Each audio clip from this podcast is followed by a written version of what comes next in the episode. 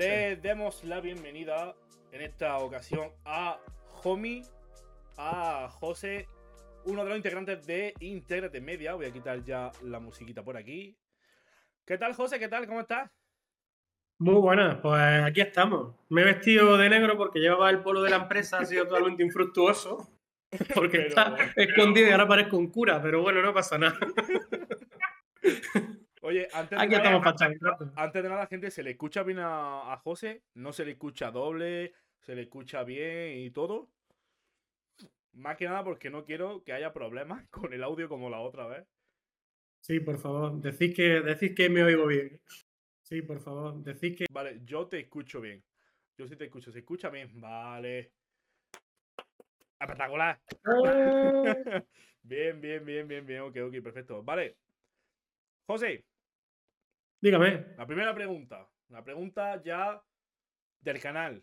Una de ellas. ¿Con cebolla o sin cebolla? Mm, Me ofende, la, la pregunta me ofende. Por supuesto que es con cebolla.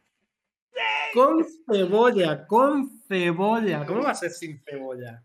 No se Joder. puede. Una tortilla sin cebolla, una tortilla de patata sin cebolla no es tortilla de patata. Gracias. ¿Qué estamos hablando? ¿Es que nos hemos vuelto aquí todos locos qué es lo que Por pasa? Por fin. Me sentía solo. La este tortilla mundo. con cebolla siempre, siempre. Me sentía solo en este mundo. La Virgen me sentía incomprendido. Ah, ¿qué coño? Joder, tío, Mucho menos. Tortilla con cebolla. con- con- con. Madre de Dios, gracias. Mira, Y esta- los que la quieran sin cebolla, que dejen de hablarme. no, eh, a mí también. Roja no. Deja de hablarme, por favor. no, dijo, dijo que estaba, que estaba, que también le gustaba. Voy a hacer la segunda pregunta, que realmente sería de media hora, pero ya así no la quitamos del medio y seguimos hablando de, de cosas guay. Si pudieras viajar a una época, ¿a qué época irías? Pues la verdad es que no lo sé, porque por una parte, mm, a mí me encanta el tema de la ciencia ficción y todas estas cosas, y entonces, claro, ¿qué querría ir al futuro, no?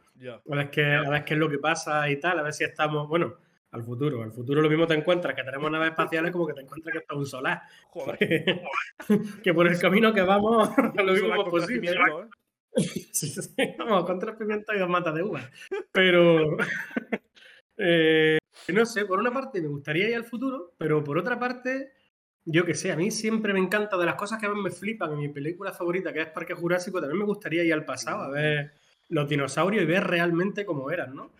Mm, a a lo mejor tampoco Claro. Rascame, por favor, rascame. Me pica la espalda durante dos siglos, no puedo. Bueno, los- bueno, los dinosaurios, o yo qué sé, esto también es muy típico, ¿no? Pero a lo mejor el tema de, de Egipto, realmente cómo, cómo era aquello en, en su época y descifrar realmente si las putas pirámides las hicieron ¿no? las personas o ya estaban o, o qué es lo que pasa con las pirámides. Pues- directamente. Sí, sí, sí, eso también, la verdad es que me gustaría bastante. O el tema también de los mayas y de los aztecas, que a fin de cuentas también son pirámides, ¿no? Al por el también estilo. son pirámides. Difíciles de pensar que lo han hecho personas, ¿no? Y pues bueno, Uf, todas esas cosas, la verdad es que, la verdad es que me gustaría, me A mí gustaría también ver. me molaría ir a la parte de Egipto, tío. Y sobre todo para lo que tú dices, para, sobre todo para la parte de ver si esos hijos de puta hicieron la- las putas pirámides o no, o realmente fue... ¿Movieron de verdad esas puñeteras piedras o, o tenían algo que las movía o, o si se las encontraron ya? Averigua tú. Uf, Sí, sí, sí. joder. Oye, pues me mola. Eh, vamos a entrar ya bien con lo que es la entrevista. Por supuesto, estamos preparados para ello. Eh, cuéntanos un poco sobre ti. Cuéntanos un poco sobre qué es tu empresa, sobre qué va, qué hacéis, que la gente te, Sí. te conozca un poco. Pues bueno, mm, al principio mi padre y mi madre se conocieron. No, vamos a, vamos un poquillo más. Mi papá y mi mamá. Hicieron cositas y entonces.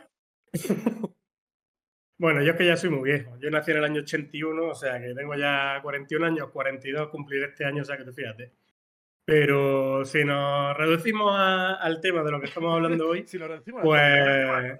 A ver, yo en realidad he hecho de todo, he trabajado de todo, porque yo, eh, mira, he trabajado desde cartero en correos, he vendido móviles en un centro comercial, he sido eh, teleoperador de mutua madrileña, eh, yo que sé, he hecho de todo. He estado también de responsable de telefonía móvil en Caja Granada, en el Cubo, cuando todavía era Caja Granada y eso claro, claro. existía. En fin, he hecho muchas cosas, pero el tema de empezar en el audiovisual, pues básicamente es pues, porque eh, precisamente cuando se hundieron las cajas de ahorro, que yo estaba fantástico en ese trabajo de 8 a 3 como si fuera un funcionario, pero no podía durar la felicidad toda la vida. Y cuando se hundieron las cajas de ahorro, pues nos echaron a toda la calle, evidentemente. Tarde o temprano, unos salimos antes y otros después. Y entonces pues me vi que decía, digo, digo, tío, ¿qué hago ahora con mi vida, no? Entonces, pues, lo típico, pues te he buscado trabajo, hacer otras cosas, tal, pero dije, buah, digo, yo quiero hacer alguna otra cosa.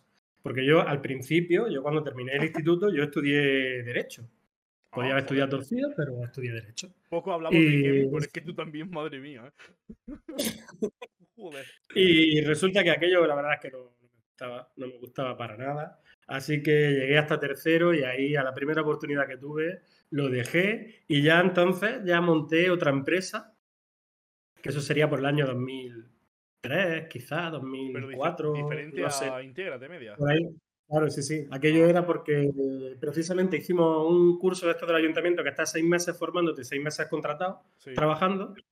Y pues de los mismos compañeros que nos conocimos allí, que estábamos en el curso y tal, que era un curso de informática, de, vamos, de programación de páginas web. Era. Y con eso pues montamos una, una, empresa. Los que nos conocimos, como siempre he tenido esa cosilla de yo de montar empresas, aunque luego haya... Pero bueno. y los que nos conocimos, pues unos cuantos de allí, la cogimos y la montamos. Tuvimos unos cuantos años. Al final, pues bueno, no salía adelante, pero de todo se, de todo se aprende. ¿De qué iba a ser que, bien. Eh, la otra empresa se llamaba Intersuma Asociado. y era también... Inter. empezaba por IN. Y nada, era pues de pues, lo, que habíamos hecho: diseño gráfico, página web y programación.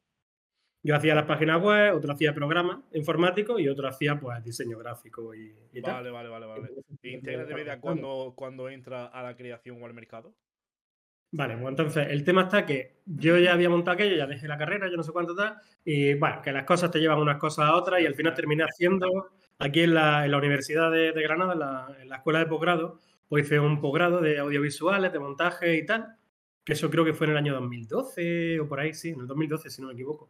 Y resulta que a mí siempre me había gustado el tema, pero hasta que no hice eso no me di cuenta realmente que era algo que, me gustaba bastante. Y después de hacer eso, que estuvimos, creo que fueron unos seis meses en, el curso este, en el posgrado, pues dije, digo yo, a lo mejor me gustaría dedicarme a este. Hicimos también un corto, de, bueno, hacíamos mucho trabajo, ¿no? Pero al final el trabajo fin de, de curso del posgrado, ¿no? Era, era un corto, el trabajo fin de máster. Y, y, ahí me di cuenta de que eso la verdad es que me gustaba bastante. Y ahí ya empezó a darle vuelta a la cabeza. Y aunque entre medias estuve trabajando, pues al final del año 2017 mmm, decidí empezar a hacer algunas cosillas. Me inventé la marca esta de Integrate Media o Integrate Media. Eh, y ahí empezamos a hacer algunas cosillas. Al principio era mucho batiburrillo, en fin, cosas, poquillo, como es lógico. Bodas como y bautizos. y luego ya, pues hasta que en el 2019, pues ya sí montamos la empresa como tal, ya todo en condiciones, todo Bien consolidada, con, con el pensamiento de qué coño es lo que queréis hacer. Efectivamente, efectivamente. Vale, vale. O sea que realmente lo que es al final esta empresa ya un trabajo fijo, por fin. lo, que, es real es de 2019 en adelante. Lo anterior era como prueba, ensayo, error. Todavía seguimos así. bueno, digamos que ahora sabemos cada, cada vez ya tenéis como más más visualizado realmente lo que a lo que os queréis enfocar más que nada. Sí, sí, sí, desde entonces, vamos, ha llovido mucho, ha pasado por encima nuestra también una pandemia, como, Joder, ya, como le ha pasado a todo el mundo. Y bueno, sí, se, se aprende mucho y al final, ¿sabes? Empieza a focalizarte y a, reducir, ¿no? De todas las cosas que quieres abarcar al principio, al final focaliza y reduce un poco y lo hace un poquillo ya más, te encamina, te encamina. Desde, que Yo, desde que yo os conozco, joder, sí que ha cambiado la empresa, pero para bien, ¿eh? Siempre para bien. La verdad que. O cambiado hasta el. Sí, no, eso mm, te, iba a preguntar yo, te, iba a hacer ahora. La tengo, tengo una pregunta de ello que, bueno, justamente es... Eh, eh, eh, No la veo. Y por favor. Ah, sí, nuevo cambio de imagen de la empresa. Eh, ¿A qué se debe el nuevo cambio de la imagen? Que por cierto, me encanta. Pues muchas gracias. Eh, el cambio de imagen, pues se debe básicamente a que, bueno, llevábamos desde el principio con la misma imagen, que además es la misma que yo ya hice en el 2017, Ah, pero vale, entonces vale. la arrastramos. Y el único cambio que tenía es que al principio yo le puse debajo social media, vídeo y fotografía, y luego se cambió por agencia creativa audiovisual 360. Y pero todo lo demás seguía exactamente igual. Más y bueno, pensamos. ¿El qué? Más apellidos que un santo de Sí, un sí. nombre. Sí, sí. Pero bueno, con Instagram y media solo ya vale. ¿eh? Lo otro es como para aclarar. Para aclarar qué es lo que hace. Y bueno, ¿qué es eso? Que lo llevábamos arrastrando desde entonces y habíamos pensado pues, que ya este año era un buen momento para que ya llevamos cuatro años, ahora Sí. contando con este año, y que era un buen momento para cambiarla un poco. Ahora también que hacemos bastante más cosas, que estamos más asentados en el mercado. Y pensamos, pues bueno, que hacía falta darle un cambio a- al logo y a la página web, que también la estrenaremos ahora esta semana que viene o como Ah, tarde oye, la, la qué guay, siguiente. mola. Lo pondréis por vuestras redes sociales, imagino yo. Sí, sí, sí. Conforme la saquemos, ahora mismo ya la web está puesta en modo, en modo solamente, ¿cómo se llama? ¿Cómo es? En modo Privado, no sé. visita. Ah, No vale, sé. pues, Lo ah, hice yo el otro día, no sé ni cómo se dice, ¿sabes? Y eso, y eso que me dedico a eso.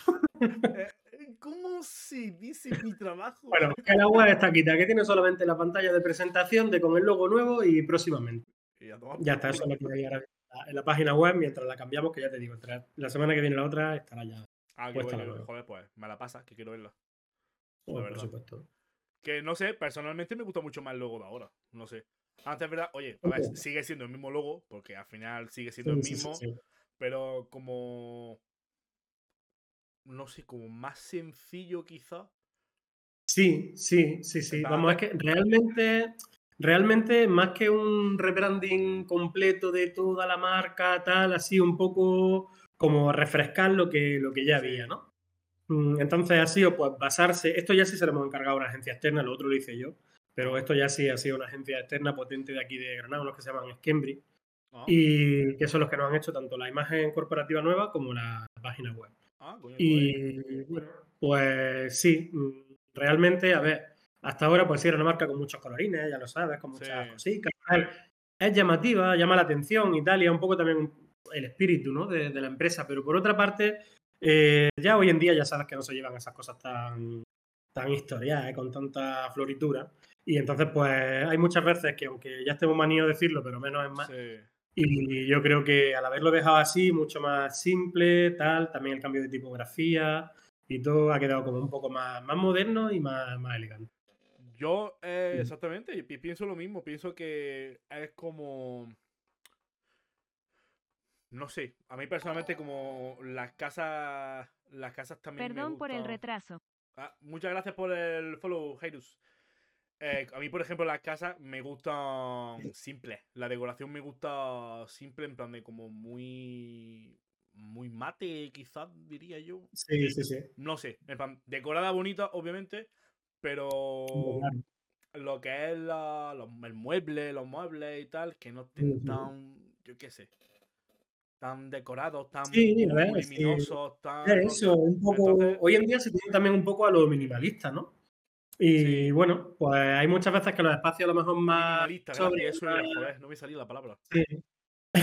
pues, pues eso. A lo mejor un poco más los espacios más sobrios, menos recargados, ¿no? Mm, Quizá quedan hoy en día un poco mejor, que esto es lo contrario de lo que yo tengo aquí en mi piso, pero bueno. No, pero mm, tú, tú en el que- piso, por ejemplo, lo tienes bonito, lo tenéis bonito, decorado.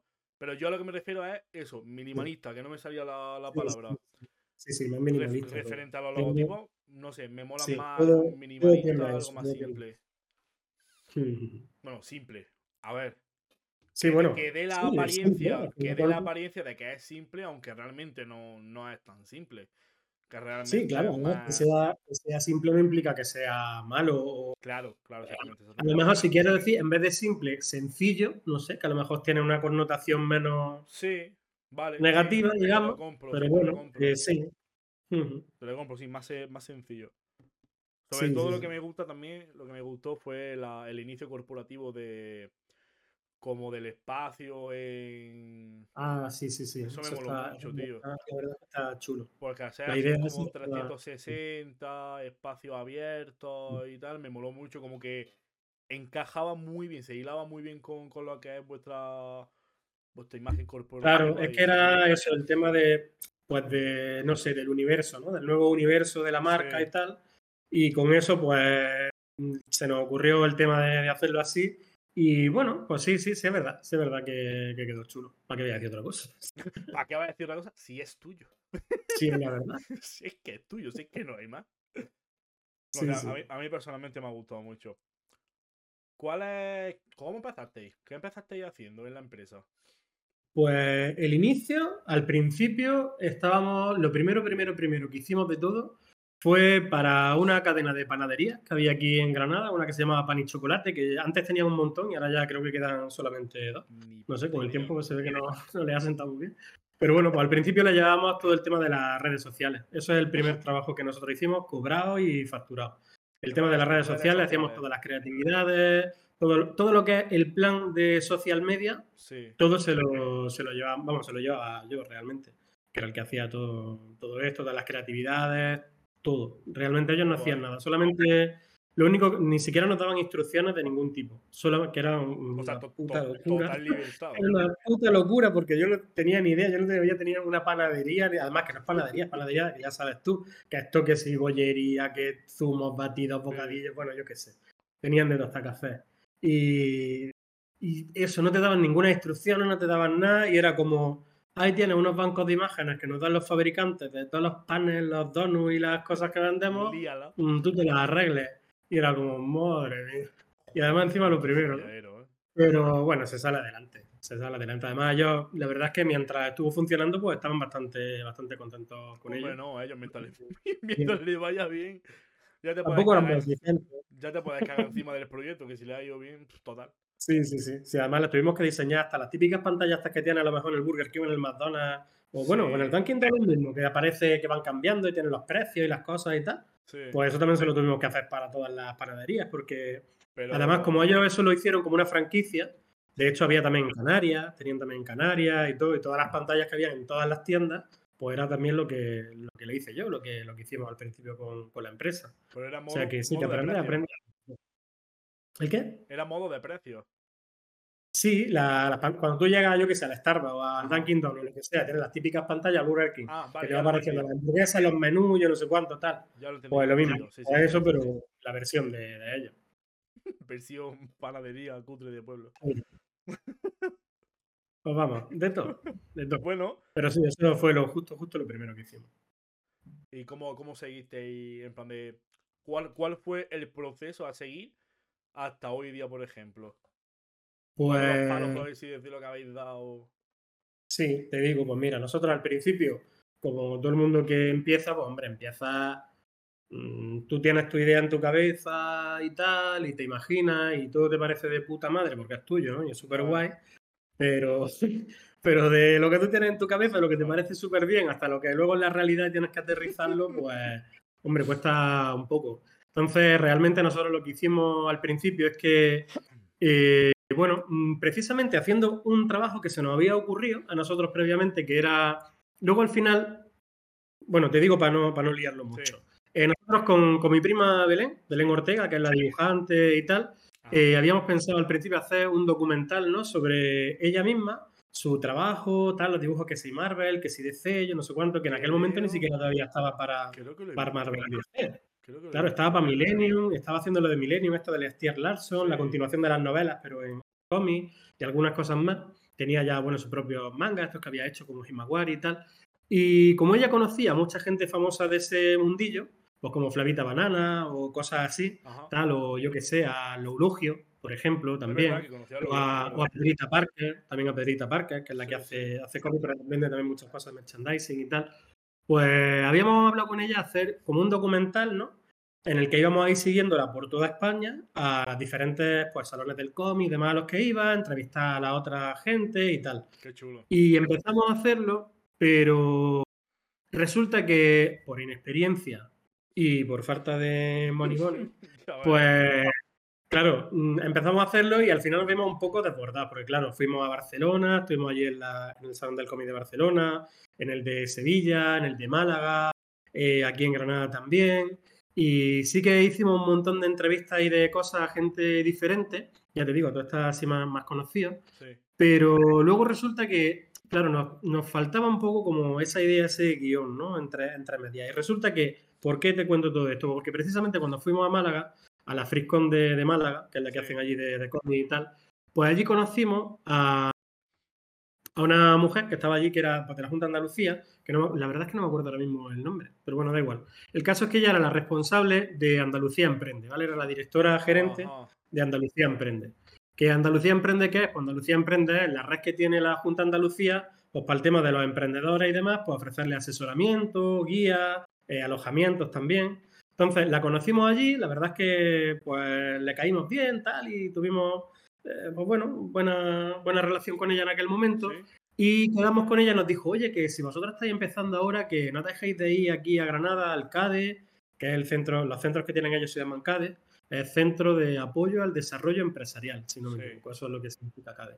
Y nos dijo, y allí al de Granada, tal, que, que de verdad que lo pidáis, que os pueden dar un alojamiento y tal. Y precisamente cuando Luego mm, le dijimos, bueno, pero ¿cómo lo hacemos y tal? Y dijo, bueno, no os preocupéis que yo voy a ir a Granada y si queréis nos vemos allí, yo misma os llevo allí y hablo con la directora del CADE de aquí y tal. Y efectivamente así fue, quedamos con ella en la cafetería, nos tomamos algo y luego nos fuimos al CADE, nos presentó allí y digamos que, hombre, al final para poder entrar ahí hay un proceso de selección, ¿no? Que no... O sea, tienes que hacerlo sí o sí. Que tampoco es que fuéramos enchufados, pero sí es verdad que si ella no nos hubiera hablado de ello... Bienvenido Claro, si no hubiéramos ido a lo mejor de su mano y no nos hubiera hablado de ello, pues lo mismo lo hubiéramos tenido un poco más difícil, ¿no? Pero bueno, el, caso es que al final entramos allí y desde ahí, pues hombre, nos ayudaron bastante, eh, pues con eso, con guiarnos y con hacer las cosas realmente encauzar un poco la empresa. Realmente ahí fue lo que nos, impulsó y lo que ya nos hizo dar el paso a estar de, pues bueno, como estábamos un poco ahí a lo loco, a realmente decir, venga, vamos a tirar para adelante y vamos a hacer que esto sea realidad. que bienvenida sea la ayuda, también te digo, es que hay mucho llorón de, no, es que habéis tenido mucha ayuda. Mira, ¿qué quieres que te diga? Mm, ya no ha sido suerte ni ayuda como tal. Al final, vosotros empezasteis con la idea de vamos a hacerle putos vídeos a mi primo. Y al final, por, cosas de la vida, conocisteis a la, de la Junta de Andalucía, le caísteis en gracia ya está, estaba para vosotros. Sí, sí, sí, es que nosotros empezamos eso, empezamos con ese vídeo, haciendo, haciendo videoclip, haciendo cosas tal, que. Pues claro, lo típico que empieza todo el mundo, ¿no? Que dice, ah, vamos a hacer un montón de cosas. Pero, oye, pues mira, al final, aunque, aunque ese documental me acuerdo que queríamos hacer, se quedó luego al final en un reportaje más pequeño, porque al final sí que lo sacamos, aunque ah, fuera algo bastante más Sí, ese se lo habrás visto. Era uno que se llama eh, Mujeres Artistas yo no sé qué. Está, en vuestro, Instagram y en YouTube, sí. sí. tanto en nuestro cuenta de Instagram como en nuestro canal de YouTube está. Y el título principal es Mujeres Artistas. Y luego tenía como una coletilla así, mm, tal. Y bueno, pero que sí, que si no hubiera sido por eso y tal, volvemos, no hubiéramos conocido a los otros, no hubiéramos entrado ahí. O sea que, bueno, no hay más que gobierno, venga. Eso se quedó más chico, pero nos ayudó a sacar al otro adelante. Que de hecho, hasta hace poco habéis estado en esa en esa oficina, ¿no? Sí, sí, sí, sí, sí, sí. Claro, nosotros entramos ahí en 2018, si no me equivoco. 2018, porque tú ahí entras al principio como preincubado que llaman ellos, antes de dar de alta la empresa como tal, sino que estás dándole forma al proyecto. Y luego ya en, 2019, en mayo, es cuando ya nos dimos de alta definitivamente. Pero en todo ese tiempo ya estábamos allí alojados. Entonces. Perdón. No, no, no. Que como nos pilló lo del COVID entre medias, pues claro, nosotros perdimos ahí ese año que tendríamos que haber estado allí, con lo cual, ¿por qué hemos estado hasta ahora, hasta diciembre, que hemos estado ahí? Pues porque como nos pilló entre medias, ese tiempo te lo guardan, ¿no? Lo habíamos perdido y nos lo guardaron después. Era vuestro, por así decirlo. Como claro, decía. Sí, sí, sí, claro, nos correspondía ese tiempo. Y además el CADE de aquí de Granada, además el que más tiempo estuvo cerrado de todos con el tema del COVID, que abrió pues como un año y medio más tarde. O sea que no fue solamente el año. Mm, yo no sé exactamente quién tuvo la culpa o quién fue el responsable De eso, si pensara que, es por ella, te lo diría, eh, que a mí me da igual. Pero no sé exactamente qué es lo que pasaría. Yo creo que era más un tema burocrático y tal, porque además cambiaban las instalaciones de las, primeras de las que había al principio hasta las que luego hemos estado últimamente. Eh, no sé. Bueno, el caso es que al final estuvo mucho más tiempo cerrado del que correspondía, que además nosotros habíamos perdido ese tiempo, nos lo dieron después. Luego nos ofrecieron una prórroga por el tema también de que como era una situación muy difícil, después de haber vuelto de, la pandemia y tal, pues hombre, nos ofrecieron una prórroga que nos costó nuestro, nuestro trabajo conseguirla también, ¿eh? aunque la ofrecieran ellos. Pero bueno, que al final la conseguimos y estuvimos lo que nos correspondía más un año más, que era lo que ellos habían ofrecido como, digamos, bonus, por decirlo de alguna forma. De nada, por el tema de aquí tenéis. Eh, pues sí, ya era lo que les costaba a ellos. Pero bueno. Y ya está, ya hemos estado eso ahí hasta diciembre, que ya nos hemos mudado a una oficina nuestra propia. Bastante chula, por cierto. Tengo ganas de que Tienes que, ir, que tienes que ir a verla. Eso tienes que ir a verla. tengo que ir, tío. Que me es que no la hemos inaugurado tampoco, ¿sabes? Nos hemos metido allí así sin más y estamos allí trabajando, porque no tenemos tiempo tampoco con tonterías, pero que sí, que sí, claro, tenéis que venir a verla un día, un día yo, cuando quieras. Tengo que, claro. Y hacemos directo por allí o lo que sea. Ah, pues sí, sí, sí, sí, sí, lo podemos hacer allí, claro. Hacemos como, por ejemplo, el, el que hice con, con, mi amigo y con Kevin, así un día de charleta normal. Ah, sí. En plan de, sí es que sabes lo que pasa, que allí tenemos preparado, ahora mismo la oficina tiene dos plantas, ¿no? Tiene la planta abajo, que es muy poco, que es digamos como un rellano bastante grande, pero eso es como un almacén que tenemos ahí. Y luego ya la planta de arriba tiene, por un lado, una terraza, que está chula porque además da un parque y tal, que está lo que hay ahí. Luego tenemos una sala grande, que es donde estamos, pero antes, o sea, justo antes de entrar a la sala, hay otra zona también bastante grande que eso lo queremos poner como un decorado, para grabar los vídeos y demás. Queremos poner ahí un set como, ¿tú has visto lo que tienen los del Keeper? De la empresa esta del bueno, donde estaba el Quiquillo. Eh, sí, un sofá con plantitas. Keeper Experience, rollo, ¿no? Eso, pues entonces queremos hacer una cosa parecida a lo que tienen ellos. Poner ahí nuestro sofá, nuestro luminoso detrás el LED con el logo y tal. Lo que pasa es que, claro, mm, estamos asumiendo muchos gastos últimamente con todo el cambio de la oficina. Lógico. Y eso lo tendríamos que haber hecho ya, pero bueno, estamos buscando sofás. Pues, bueno, pero... a ver si, si ve alguno en la basura. Alguno que nos podamos permitir, porque. pero sí. Oye, tío, es que, es que solamente el puto LED del logo. un LED del logo no cambia de color, no hace nada, ¿vale? Que es un puto LED con el logo. Un LED de un color. Ya, sí, 300 euros. 300 y pico euros. Y es como. de mm, Dios, tío. Por favor. Es una pasada. Sí, sí, sí, sí. Pero si mira. si... es lo más caro, si vale más que el sofá que habíamos visto. Pero, tío, si tengo yo aquí que me regaló Mar, me regaló dos tiras de LED, no llega ni a dos metros. Y claro, quería, quería, comprar yo un vinilo para hacer el logotipo de, de, Twitch, el, de, este canal, de William mi logotipo.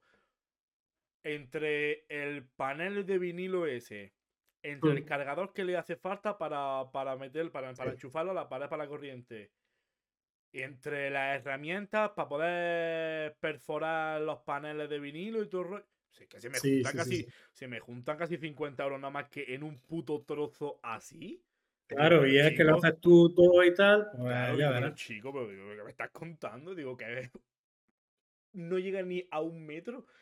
en plan, yo sé. Bueno, con esto que es el logo, que te lo hacen personalizado, tal, que te lo fabrican con tu tal, pues ya ves, se te va un poco. Pero bueno, o sea, lo haremos de todas maneras, ¿sabes? Que. Sí, y ya Entonces, nosotros podemos hacer ahí algo.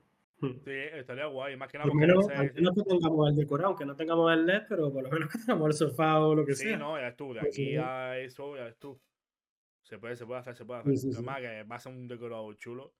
Así que yo creo que está. Y además que ahí hay un montón de luz. Porque como está todo rodeado de ventanas por todos lados, si lo hacemos, por ejemplo, un poco más. Sí. Ah, claro, si lo hacemos más tirando, si lo hacemos más tirando al verano, pues ahí hay luz, aunque estemos ahí a las 9 de la noche. Coño, claro, pues, más que nada porque en verano atardece ya para 10, 9 y media, 10. Sí, sí, sí, sí. Cómo me gusta ese horario, tío, me cago en la puta. Pues tú sabes que los hijos de puta quieren, que están diciendo, bueno, van a seguir con el cambio horario mínimo hasta el 2026, han dicho ahora. Pero dicen que a partir de esa fecha, sí, el tema de cambiar la hora ahora en verano y luego en invierno. hasta el 2026, se, supone, que lo hacen este año. Sí, no, pero eso que van a seguir cambiando verano-invierno hasta el 2026, pero que a partir de ahí la Unión Europea se pronunciará, esto no tiene nada que ver con lo que estamos hablando, pero ya que ha salido el tema, que se pronunciará y dirán si al final lo dejan fijo ya sin volver a cambiarlo nunca más. Pero ¿sabes qué es lo peor? Que, quieren dejarlo fijo en el puto horario de invierno. la Virgen Santa, tío. ¿Perdona? O sea, pero porque el horario de invierno deja fijo el horario de verano. Lo veo un atraso. Pero es que lo, veo un atraso simplemente por el hecho de que me cago en la puta. Cuantas más horas de sol, más generan las placas solares y puedes generar más electricidad. O sea, nada más que por el, por el hecho de, de ingresar dinero de la empresa, no sé, no sé, es que no, no, me, no me cabe la cabeza. Yo, yo no entiendo ni el cambio horario ni que si lo dejan fijo sea en invierno. Porque, la culpa fue de Franco por llevarse bien con Hitler. por ponernos la hora de Alemania. Por ponernos la puta hora de Alemania, hijo de la puta. Pues sí, pues sí. Bueno, oh. volviendo al, a, la, a la esta. Sí, sí, vamos, eh, vamos, a volver a encauzarnos que nos vamos. Que nos vamos. que nos vamos muy rápido tú y yo. ¿Cuál es la motivación para seguir con, con la empresa? Para seguir pues, con audiovisuales. Pues hace falta tener mucha motivación. hace falta tener mucha, te lo aseguro. Pero, pues bueno, mira, básicamente es porque a fin de cuentas el proyecto es tuyo, ¿no? O sea, a ver, yo, eh, sinceramente, yo hoy por hoy, y teniendo en cuenta que yo ya he tenido otra empresa, he tenido esta y he trabajado también como empleado de otra, yo prefiero mucho, muy mucho ser empleado, ¿sabes? Porque, o sea, tú te olvidas de problemas. Tendrás todos los problemas que tú quieras en el trabajo y tal, pero cuando sales por la puerta, cortas y hasta el día siguiente. Ya no tienes que volver a preocuparte de nada. Mm, cuando la empresa es tuya, eso que dices, no, es que tú eres tu propio jefe. tu, propio jefe no. Cada puto cliente que tienes es tu propio jefe. Y si tienes 30 clientes, tienes 30 jefes. Y cada uno te dice lo que tienes que hacer y cuándo lo tienes que hacer. O sea que, y además los quebraderos de cabeza, pero en fin, entonces, desde un punto de vista práctico, ¿es bueno que tengas tú tu empresa? No, no lo recomiendo. Ahora, ahora, mm, si tú tienes la ilusión porque el proyecto sea tuyo, porque realmente haga algo que, pues que tú eres el que lo está haciendo, ¿no? Que no hay nadie, o sea, ya Aparte de la broma de esta de los clientes, que es real, ¿no? Pero bueno. pero que algo que estás creando tú, ¿no? Que estás haciendo tú y que, que, si algo queda, aunque al final se vaya a la puta, pero bueno, si algo queda, pues será por el esfuerzo que tú le has dedicado, ¿no? Y será, pues bueno, al fin de cuentas reconocido también a, a ti, bueno, o a los que estamos en este caso en la empresa, ¿no? Como el trabajo que nosotros hemos sido capaces de, de hacer. Que no quede luego eso como el esfuerzo de otra persona, aunque lo hayas hecho tú, ¿no? pues bueno, mm, eso es una motivación también importante. Hombre, más que nada por el, por el hecho, también de lo que tú estabas diciendo, el hecho de, decir, joder, es algo mío. Al, final yo creo que, que, es el mismo pensamiento que tiene el comprarte una casa. Al final yo creo que es más o mm, menos algo relacionado a modo, puedo estar de alquiler toda la vida o me compro una casa, es algo mío obviamente no va a tener los quebraderos de cabeza de llevar un negocio, etc., porque al final no es eso, pero al final el pensamiento de es algo mío, es algo propiedad mía de mía de mi pareja o de quien sea, en este caso de, de tus hermanos, tuya y de Iván. Sí, sí, sí. Y pues eso, no sé, al final yo pienso que es algo así parecido. Al tener como una propiedad. No es exactamente lo mismo, pero, pero sí, sí, no es, lo mismo, Sí, pero quizá una buena comparación, sí. Es como si estuvieras de alquiler o como si la casa ya pues, es tuya, ¿no? Y haces con ella lo que quieres, en cierta medida. Claro. Hmm. La casa es tuya. También es verdad que cuando es tuya, pues también tienes más problemas, porque todos los problemas son tuyos. Exactamente. Al final es, claro, es algo, digamos. Cuando estás, de alquiler, cuando estás de alquiler es como, bueno, pago y estoy viviendo aquí a tomar por culo como si estuviese contratado, por así decirlo, y si tienes la casa, pues es tuyo, el negocio. Es lo que quiero más o menos como comparar, creo yo, que será más o menos eso. Sí, sí, no, sí, em, Pensamiento hacia futuro. ¿Cómo vaya a enfocar, qué pues, pensamiento de negocio o cómo, cómo queréis enfocar el negocio hacia el futuro? Pues mira, ahora hacia el futuro, bueno, tú ya sabes que nosotros no trabajamos para particulares, no hacemos bodas o quizás comuniones, este tema nosotros no, lo hacemos. Lo hemos hecho un par de veces y bueno, no nos ha gustado demasiado. Nosotros trabajamos solamente con empresas, con instituciones como ayuntamientos o comunidades autónomas o lo que sea tal, eh, museos a lo mejor, y ya está. Nos dedicamos solamente al mundo de, empresas e instituciones, ¿no? Eh, entonces, pues bueno, mm, precisamente ligado, ligado a eso, pues ahora hemos sacado un nuevo servicio que estamos lanzando ahora, que se llama YouTube for Business. Ah, qué guay. Vale, este lo ha hecho, sí, este, el director de marketing este que hemos contratado nosotros externo, que nos está echando una, mano con todo esto. Y el tema está en que eh, nosotros realmente con, con este nuevo servicio, digamos que yo no, o sea, yo no querría desprenderme del resto de cosas que hacemos, ¿no? De, porque nosotros pues, hacemos fotografía, vídeo y aparte el tema de tours virtuales, ¿no? Que además es lo que más me, lo que más me gusta a mí y lo que, no sé, es lo que más, lo que más me gusta realmente. Pero bueno, eh, con el servicio este que te cuento de YouTube for Business, pues la idea es que eh, eso al convertirlo, porque nosotros hasta ahora todos los trabajos que hacemos son tú haces un trabajo y está terminado, ¿no? Se acaba, se entrega, en fin. Que a ese cliente le hace falta, ¿qué te digo yo? Otro vídeo. O bueno, en otro momento ya te volverá a llamar para que, para que le haga otro vídeo o otra sesión de fotos corporativas. Pues ya te la hará, pero no es algo continuo, ¿no? Tú no puedes esperar de un cliente que esté continuamente pidiéndote cosas. No, no es un cliente Al, final son muchos clientes con cositas de por aquí. Efectivamente. Claro, tenemos algunos clientes recurrentes, pero son los menos. La mayoría son todos gente que te pide una cosa y como ya se la ha hecho, pues ya hasta la siguiente. Entonces, la idea está mm, en conseguir tener unos clientes que realmente tengan una suscripción, ¿no? Que ese cliente se convierta en un cliente tuyo a largo plazo, mínimo un año. Entonces, este servicio, ¿qué es lo que nosotros hacemos? Pues nosotros ofrecemos eh, gestionarte un canal de YouTube de forma totalmente profesional, ¿vale? Tú, nosotros nos encargamos de, hacerte, nos encargamos de hacerte eh, todos los vídeos, te grabamos todos los vídeos, te hacemos los guiones si hace falta, te hacemos todo lo que es la programación por completo de, tu canal de YouTube. Para eso, hombre, primeramente pues hacemos un análisis de, tu empresa, como va enfocado a profesionales y empresas, ¿no? Hacemos un análisis primero de la empresa, damos la competencia, lo que es bueno, lo que no, eh, qué es lo que hay que enfrentarse, hacemos un análisis DAFO ¿no? con, con, todo esto y basándonos en todo este estudio preliminar que nosotros hacemos, luego pues eso, te creamos un planning a lo largo de todo un año completo de todos los vídeos que tienes que grabar, que son 36 vídeos al año, ¿vale? Es el mínimo que nosotros hemos estimado y lo que entra en, eh, digamos, el pack, el pack inicial. A vídeo por cada dos semanas, ¿no? Un, unos tres vídeos al mes. Saldría tres vídeos al mes. Entonces, para que las empresas normalmente pues siempre están ocupadas, no sacan tiempo, tal, independientemente de que luego ellos supieran grabarse los vídeos, ¿no? Que normalmente tampoco Normalmente no. No saben hacerlo. No.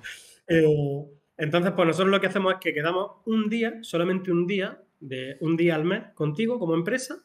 Ese día grabamos los tres vídeos que van ese mes, los cogemos, los grabamos del tirón en una mañana y ya con eso tenemos material para todo el resto del mes. ¿Vale? y así, poco a poco, ya está. Efectivamente, porque luego nosotros lo hacemos todo. Grabamos el vídeo, pero también lo editamos, lo montamos, te lo subimos al canal de YouTube, te creamos las miniaturas, eh, te configuramos el canal, las descripciones, todo. O sea, es que tú no tienes que hacer nada, solamente dices, oye, que tengo una pizzería y me gustaría ser como Prino Prestanichi, este, el de... Sí, sí, sí. Te doy un y, y que, efectivamente, ¿qué haremos? Pues eso, yo quiero hacerme, yo que sé, un pizzero famoso en YouTube, por decir, ¿no? Sí, sí, sí. Hombre, a ver, es complicado, pero bueno, imagínate, no la idea.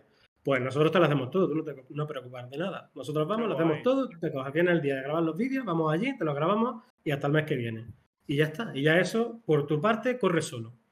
Entonces, mm, la idea es que solamente con ocho de esos clientes que nosotros consiguiéramos, solo con ocho, ya tendríamos cubierto todo un año completo y todo un año entero de gastos y de sueldo. Solo con ocho. No hace falta más. Evidentemente, mm, por eso digo que tampoco me gustaría que si eso copa todo el trabajo que hay, hombre, mm, relegaría todo el resto de cosas como un segundo plano, ¿no? Mm, me daría un poco de pena que el resto se quedara. No lo podéis intercalar, por así decirlo, hacer una cosa y otra. O ya sería como demasiado tiempo ocupado. La idea, si nosotros realmente consiguiéramos estos ocho clientes, que parece que ocho es un número muy bajo, pero es complicado.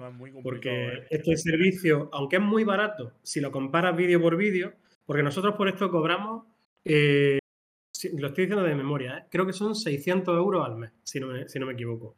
Que a lo mejor tú dices, claro, pero a lo mejor tú dices, joder, es que es mucho dinero, y dices, no, no es mucho dinero, es que nosotros por un vídeo ya te cobramos eso o más. y te estamos diciendo que te hacemos tres al mes. Entonces, mm, pues claro, el tema está en que tiene que ser, para que sea ese precio a nosotros no salga rentable y a, ti también, pues, la suscripción tiene que ser anual, ¿no? Nosotros nos aseguramos que vamos a tener esos ingresos recurrentes todos los meses y tú te aseguras de que ya te despreocupas de tu canal de YouTube y echa andar solo. Además, más que nada, pues, porque si, si, ese canal de YouTube funciona al final, date, date de que a lo mejor esos 600 euros al mes lo estás ganando ya tú por eso con esos tres vídeos al mes. Claro, a ver, nosotros tampoco queremos mentir con eso. Tú sabes que un canal de YouTube para que realmente te dé ingresos es muy complicado. bueno, ingresos. Ingresos te da desde el día uno, pero un céntimo. O sea, eso no te vale para nada. Sí, pero, no puedes ni sacarlo.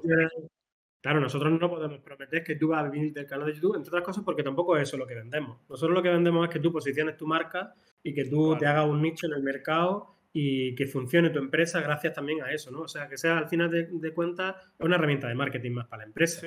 Que alguno puntualmente le va de puta madre con eso y consigue incluso ganar dinero, joder, pues mejor. Nosotros nos ponemos la medalla y quien sea, pues está contento. Entonces, pues fantástico. Pero no es eso lo que vendemos, sino lo otro, aunque podría ser también una realidad, podría ser una posibilidad. Sí. No, a ver, también exactamente es lo que tú dices. Al final puede ser una posibilidad. Date de que de conseguir los 8 al año. Date, de, que lo conseguís. Hacéis un marketing de, la leche. Y lo conseguís, 8. Se pone tal y cual. Imagínate que dos de esos 8 lo consiguen. Ya no, a lo mejor no te estoy diciendo mm, hiper famoso de la gente que. porque eh, creo que estamos acostumbrados, estamos ya como demasiado acostumbrados a ver los números tan grandes de 2 millones, 1 millón, que 500.000 seguidores. creo que lo, estamos, lo hemos normalizado como demasiado rápido. Claro, y coño, el simple hecho de tener 50.000, 100.000 seguidores me parece una puta barbaridad. Eso ya es una pasada, o sea, eso ya de por sí es un. Y con esto ya está ingresando bien, ¿eh? O sea, no todo el mundo tiene que ser Ibai o Auronplay, ¿sabes? Que, claro, ya ves, ojalá. Mm, pues sí, ojalá, pero eh, también hay que ser realista. O sea, si todo el mundo pudiera llegar a eso, entonces todo el mundo estaríamos haciendo eso y a tomar por culo.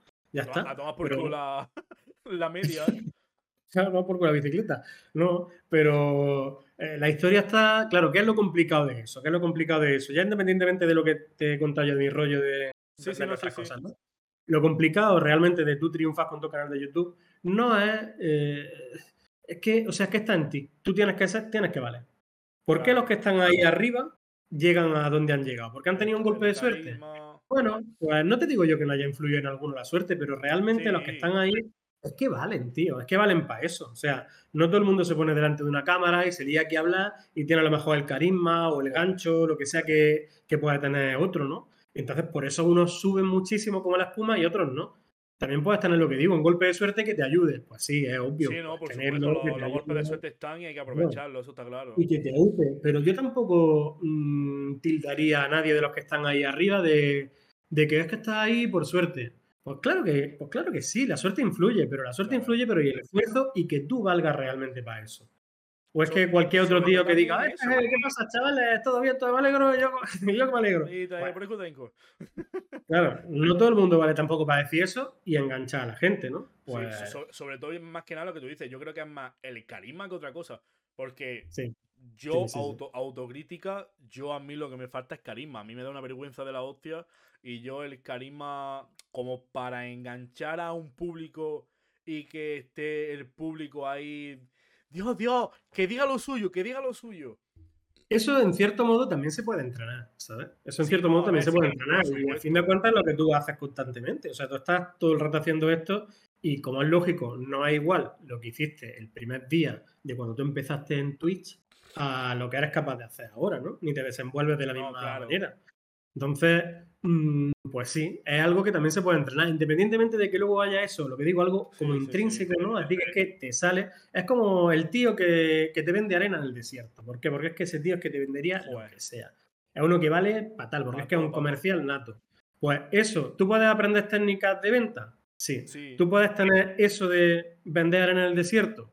Pues eso ya es más complicado. Eso ya es más complicado. Exactamente, que tenga el carisma que tenga lo que el don que tenga esa persona a la hora de vender, a la hora de, de atraer esa gente a la hora de que te escuchen. Sí. A lo mejor nos ponemos tú y yo en una esquina a hacer exactamente lo mismo y tú tienes más gente que yo. ¿Por qué? Llámalo marketing, llámalo gracia, llámalo suerte, llámalo como lo quieras, pero por lo que sea, tú la has tenido y yo no. ¿Algún día lo tendré? Pues bueno, a lo mejor algún día se tiene. Yo creo que no es suerte. O sea, que sí, que la suerte está ahí y la suerte tienes que tenerla.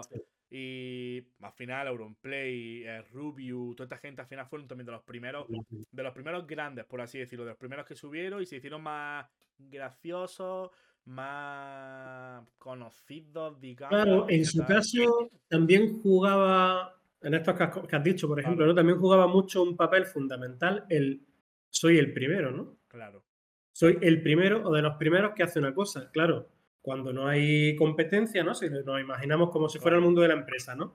Pues cuando no tienes competencia con otras empresas que hagan lo mismo que tú, es muy fácil, digamos, que, salgas para adelante. Pues lo mismo pasa con los YouTube, que a fin de cuentas también son empresas, o sea, viven de eso, con lo cual cada uno es como una empresa, ¿no? Individual. YouTube lo ve como una empresa mm. totalmente, ¿eh? Sí, sí, sí. Entonces, si tú cuando llegas caes en gracia, lo haces bien y encima no tienes competencia, pues, pues evidentemente lo tienes mucho más fácil que alguien que llegue ahora, que ya está el mercado saturado, que hay lo que a ti se te ocurra, ya existe, ya hay un tío o una tía que lo está haciendo, y a menos que tú destaques mucho por lo que sea, o que tengas suerte, en este caso sí, y alguno de los grandes se fije en ti, ¿no? De alguna manera y te aupe, pues, mm, pues claro. eso es lo que dicen, por ejemplo, es lo que dicen, por ejemplo, por aquí, por el chat. De... Yo pienso que es suerte porque, a excepto de los primeros, que, por eso hay ahí fueron, fueron los primeros, el resto son todos amigos o han entrado por, algún conocido. Al final también lo que decíamos, modo como lo que tú decías de la empresa que te ayudó a la Junta Andalucía. Bueno, pues si han tenido la suerte, por así decirlo, de que esos altos altos cargos de YouTube, podemos llamarlo por así decirlo, esa gente que tiene altos canales, se ha fijado en ti, la caído en gracia por lo que sea y te ha querido hacer la UPA para subir y tú has sabido aprovecharlo. Efectivamente. Porque yo pienso que es eso. Eh, a mí me pueden hacer ahora mismo mm, raid el choca que si yo y, están aquí 20.000 personas durante un minuto y yo no les caigo en gracia, a chupar esos 20.000 personas.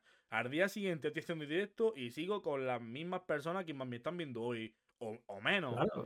Eso es como si te toca la lotería y te dedicas a derrochar el dinero y a tirarlo. El dinero es finito, ¿no? Pues te toca un millón de euros y hay quien cae en sus manos un millón de euros lo convierte en 20 y hay quien cae en sus manos un millón de euros lo convierte en cero.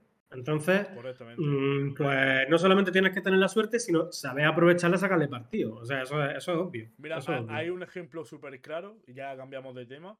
Hay un ejemplo súper claro de una chica que, que estuvo en, en Chicote, ¿vale? El, programa de Chicote fue a. pesadilla de la cocina. Sí, el pesadilla de la cocina. Fue al bar o al, restaurante de su padre, me parece que era. Pues por lo que sea, en los comentarios a Ibai le dijeron, oye, esta. Porque justamente Ibai estaba viendo pesadilla en la cocina en directo. Y dijo, oye Ibai, que está esta chica en directo, la que justamente la que estás viendo, tal y cual. Cogió, entró, hablaron. A la chica, en ese momento, de estar viéndole 10 personas, me parece, le empezaron a ver 4.000. Joder, joder. Ya empezaron a ver 4.000 personas. ¿Qué pasa? Que la chica tuvo unos piquitos de durante dos semanas, tres semanas, de 100 personas o así. Pero volvió a tener, como no supo, bajo mi pensamiento creo, no supo aprovechar ese enganche, volvió a tener 20 volví a tener 10. Hasta que, bueno, pues ahora poco a poco la chica otra vez está teniendo un pelín más.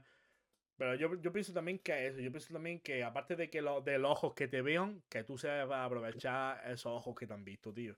Porque también tienes que también tienes que tener ese golpe de suerte si lo tienes también en el momento adecuado. ¿eh? Eso también es importante. También. Tiene que ser el momento adecuado mm, para ti, para que tú sepas aprovecharlo y puedas aprovecharlo. Claro. O sea que Mm, son muchos factores realmente los que, los que al final influyen. Sí, sobre todo también, yo creo que eso, el que, el que puedas aprovecharlo, creo yo, el que puedas, no el que sepas. Que también el que Mm. sepa, porque si no sabes y no lo aprovechas, va a tomar por culo, por mucho que Sí, sí, puedas. sí, sí. Pero sobre todo el que pueda, el que date de que hace dos o tres directos al mes, o sea, a la semana, Sí. Y estás sin trabajo y estás dándole duro a las redes sociales tal y cual, ha caído en gracia, en fin, ya entra en el bucle de, de todo bien, todo bien, Vale. todo bien, y ok. A mí me coge ahora y me da el golpe de suerte por lo que sea con alguien. Yo con los vídeos, acostándome a las 4 de la mañana, editando vídeos, editando banners, editando portadas para los vídeos, Mira, recortando esos mismos vídeos para los shorts de YouTube y los TikTok. Y todo la gente se cree que no tiene trabajo, ¿sabes? Sí, Pero no, no, la peña se cree que no. A mí me jode mucho, tío. El, ser youtuber, ah, esos son dos niñatos haciendo un vídeo. Ok, hay muchos que sí, que son dos No te digo yo que no haya que sean así, pero Claro, claro, pero me cago en la leche. El que se lo haga uno mismo, recorta, pone subtítulos, aprende a poner los subtítulos en el caso de que no tenga, por ejemplo, ahora Premiere que tiene Sí, el avance ese automático. Antes tenías que hacerlo tú todo Sí, escrito, manual. Yo qué sé, tío, coge la idea, coge, intenta hacer la portada y que la portada llame la atención, que los títulos llamen la atención. Ahora, ahora también es un, un buen momento para eso, porque tú fíjate que con todo el tema de la inteligencia artificial, Ya. ahora mm, todas estas cosas, incluso hasta el más torpe, eh, Sí. puede de alguna manera conseguir sacarle partido, ¿no? Porque tú llegas, coges, entras en el chat GPT, le coges y le dices, eh, escríbeme una descripción para YouTube de un vídeo que va de este tema, y te hace, "Buah", te lo coges y te lo escribe. Dime las palabras clave, ta, ta, ta, tus palabras clave. Llega al otro, al Dream Booth o lo que sea, le coge y le dice, y ahora me va a hacer una portada para el canal de YouTube que aparezca tal cosa. Te coges, te metes en el Canva, te buscas pantallas, mm, plantillas de estas para YouTube, le metes la imagen que has creado en el Dreambook, por ejemplo, que Sí. también es de inteligencia artificial, con tu descripción y bueno, el vídeo todavía tienes que hacerlo tú. no Claro, sé qué pasará más adelante, pero todavía tienes que hacerlo tú. Aunque un ya está ahí la cosa, ¿eh? ya, están, ya están experimentando con los vídeos, que miedo me da. Nvidia, Y- Nvidia sacó un efecto para la cámara que si yo, Sí. por ejemplo, estaba mirando hacia aquí, Sí, mis ojos estaban hacia la cámara. Entonces, yo podía, yo puedo estar leyendo, yo puedo estar leyendo aquí perfectamente, ¿vale? O yo qué sé, o aquí. Estoy mirando la sí, pantalla, sí. ahora mismo estoy mirando la pantalla y le estoy leyendo un diálogo, yo qué sé. Parece que tú estás mirando a la cámara de Ponte. maneras. Eh, ¿Cómo describiría el mundo audiovisual? ¿Cuál es en su motivación para seguir? ¿Sabes? Y parece te digo, la eso puede dar un poco de ¿eh? Sea un poco Da- filtro en Snapchat o filtro TikTok, puede dar un poco de grima si no están los ojos muy allá, ¿eh? Porque Está muy guay, pero eso es, mira un poco y cuando eso te pone a leer y los ojos van Sí, directamente sí. a la cámara. Entonces, para mí da grimita porque no sé si no sé no sé si también te pilla el parpadeo, no me acuerdo. Pero estás como todo el rato si pillaras, sí, no sé no sé cuánto, no sé, no sé el rato con los ojos así abiertos. y ya está en es salmoreo. Joder, de verdad, tío, madre mía, ¿eh? Pero sí, sí. ¿Cuál es el lugar más raro donde habéis tenido que grabar? Eh, el lugar más raro donde hemos tenido que grabar. Sí. Mm, hemos grabado en, en algunos sitios peculiares, pero eh, raro o particular y que a la vez me haya gustado hacerlo. Ajá. Pues, por ejemplo, hace unos meses estuvimos en Sevilla, en, en Carmona, eh, y resulta que allí tienen muchos restos arqueológicos, romanos y demás, ¿no? Casi toda la ciudad está plagada por todos lados de restos romanos. Sí. Y resulta que allí tenían dos sitios en concreto que nosotros fuimos a hacer un tour virtual, ¿no? Que hicimos de todos los sitios turísticos de- del pueblo, al menos de, de gran parte de lo que se pudieron permitir, ¿no? El ayuntamiento. Y bueno, pues había dos sitios en concreto que uno estaba dentro de una casa, una casa particular, ¿eh? O sea, tenía una casa, además una casa con, con pasta, ¿eh? Que se veía que la gente de allí tenía, tenía pasta. Tenía una piscina, un yo no sé cuánto, tal. Una casa bastante chula y moderna. O sea, la fachada de la casa era como, como del pueblo, ¿no? No desentonaba. Casa, típica casa de pueblo. Sí, pero luego entrabas dentro y era como, joder, pues esto es una casa súper moderna, súper tal.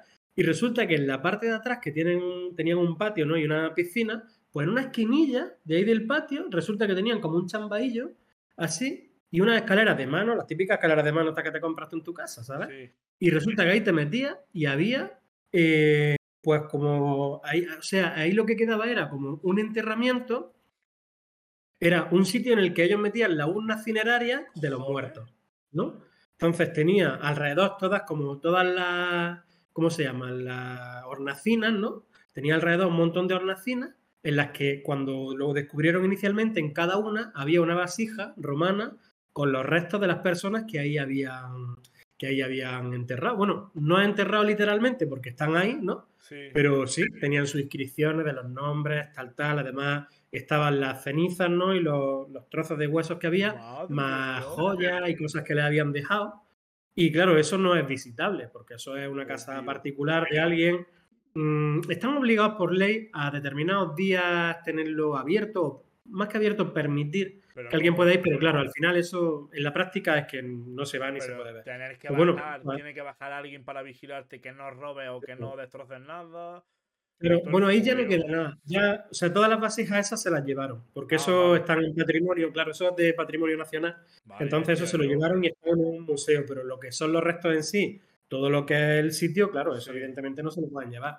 Entonces, pues claro, yo también veo un poco un privilegio, ¿no? Poder entrar en ese tipo de sitios que no son visitables normalmente, que además tampoco puede entrar cualquiera. Y que no Ahora te- te cuento también el otro. Y que no te Claro, ahora te digo- eso ahí. Efectivamente, y también te digo ahora el otro, el mismo pueblo, también hay Sí, en sí. Carmona, eh, que también depende de tus condiciones físicas, tampoco puedes verlo, ¿no? Claro. Pues mm, algo que me gusta también del trabajo que nosotros hacemos, que también podemos hacer que gente que no podría ver esos sitios nunca, pues sea capaz de Claro. verlo. Claro, ya ves. Nosotros eso, como además lo hicimos en realidad virtual, con el tour virtual y tal, en 360, hombre, mm, queda bastante chulo, no porque lo haga yo, pero es la, es la realidad. Y estás, no solamente estás haciendo un trabajo, sino que además estás contribuyendo a difundir también un poco la, la cultura, ¿no?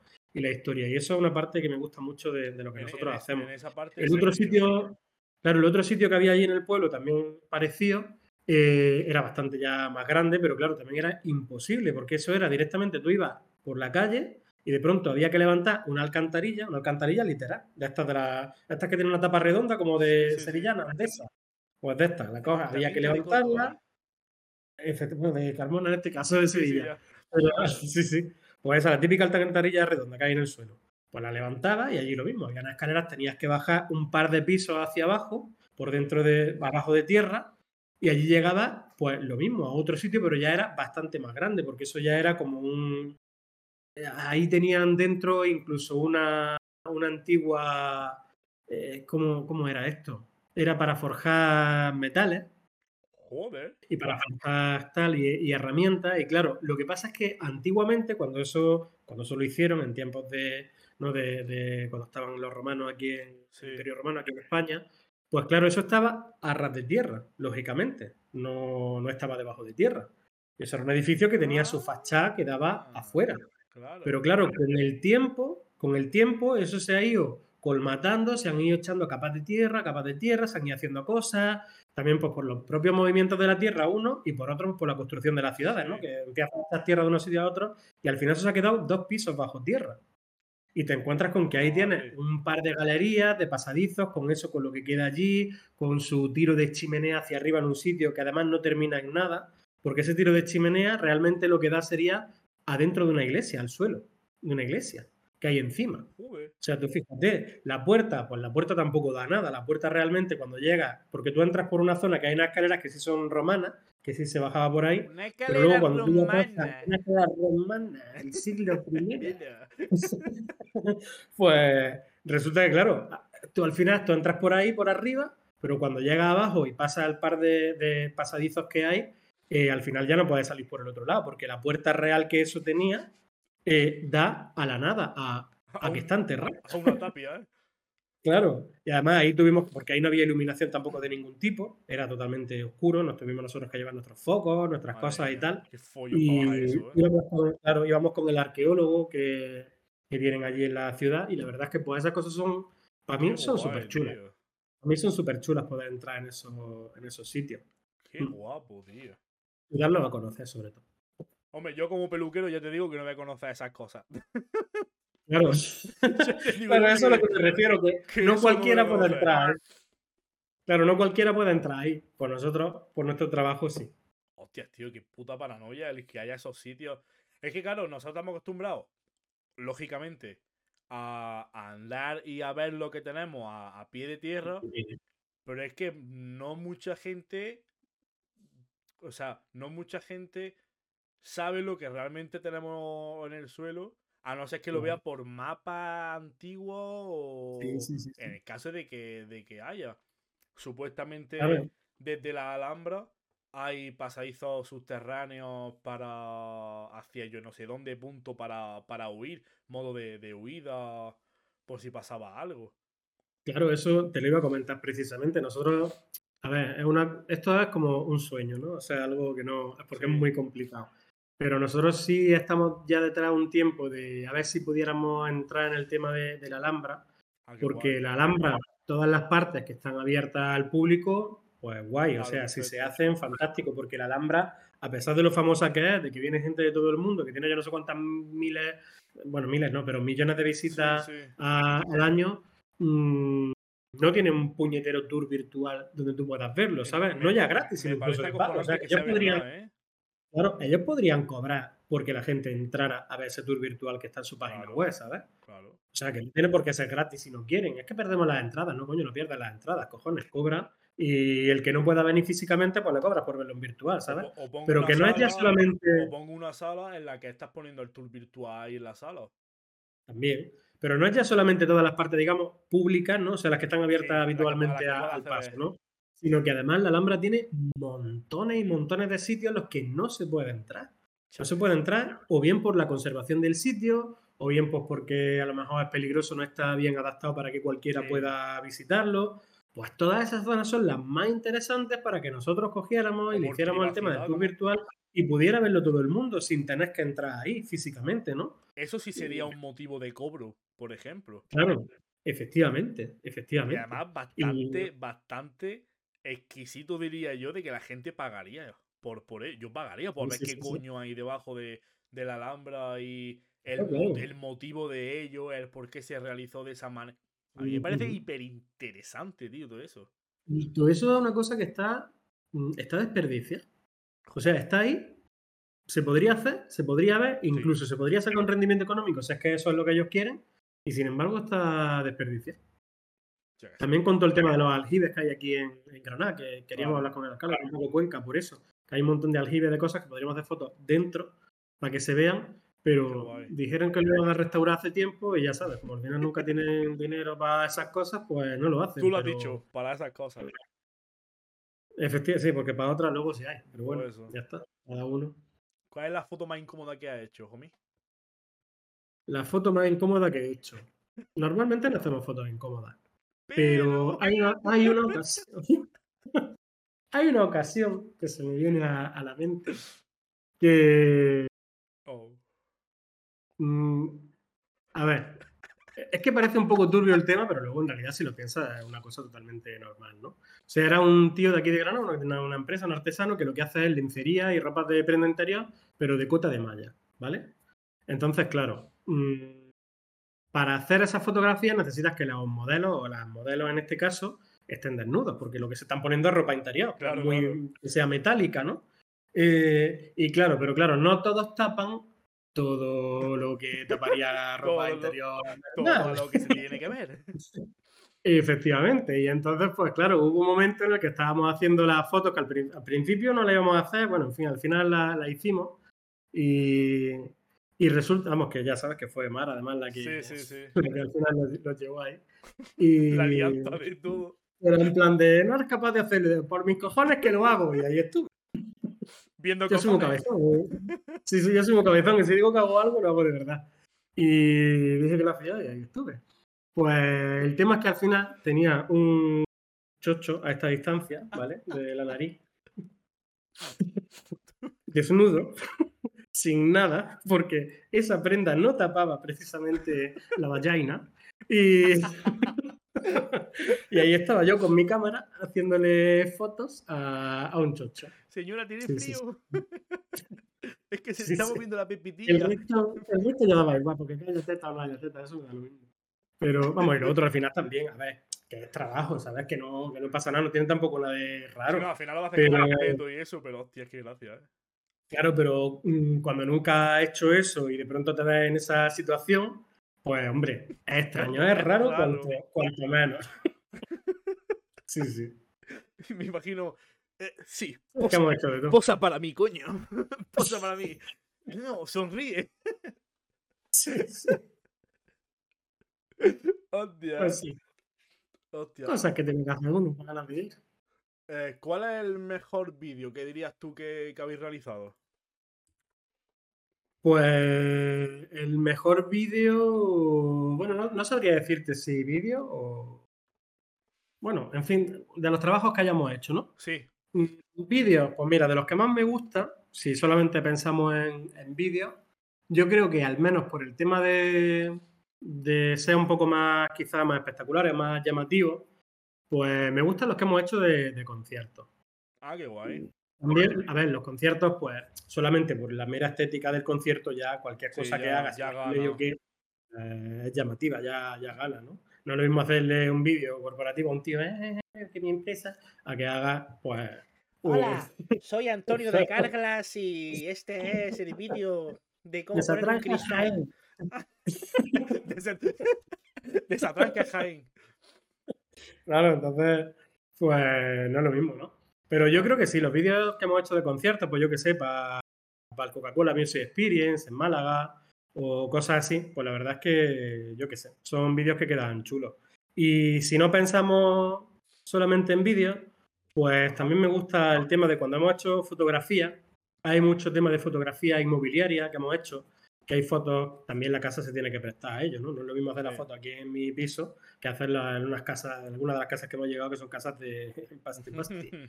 Y claro, pues hacer unas fotos que quedan muy chulas, o fotos gastronómicas también muchas veces, en restaurantes tipo pues María de la O, cosas así, que, te- que es una cocina como ya de un alto nivel, que no es cualquier cosa, Las entonces fotos pues las fotos que quedan son, son chulas. O si pensamos, por ejemplo, en lo otro, el tema de tours virtuales, pues hay muchos que hemos hecho chulos. Yo que sé, hay uno, por ejemplo, que ahora nos fuimos en el verano a Cádiz, hicimos un montón de pueblos que están todos en un mismo tour virtual y llevan de todo, llevan vídeos, fotos, las fotos 360, por supuesto, Sí. y eso ha quedado muy bien.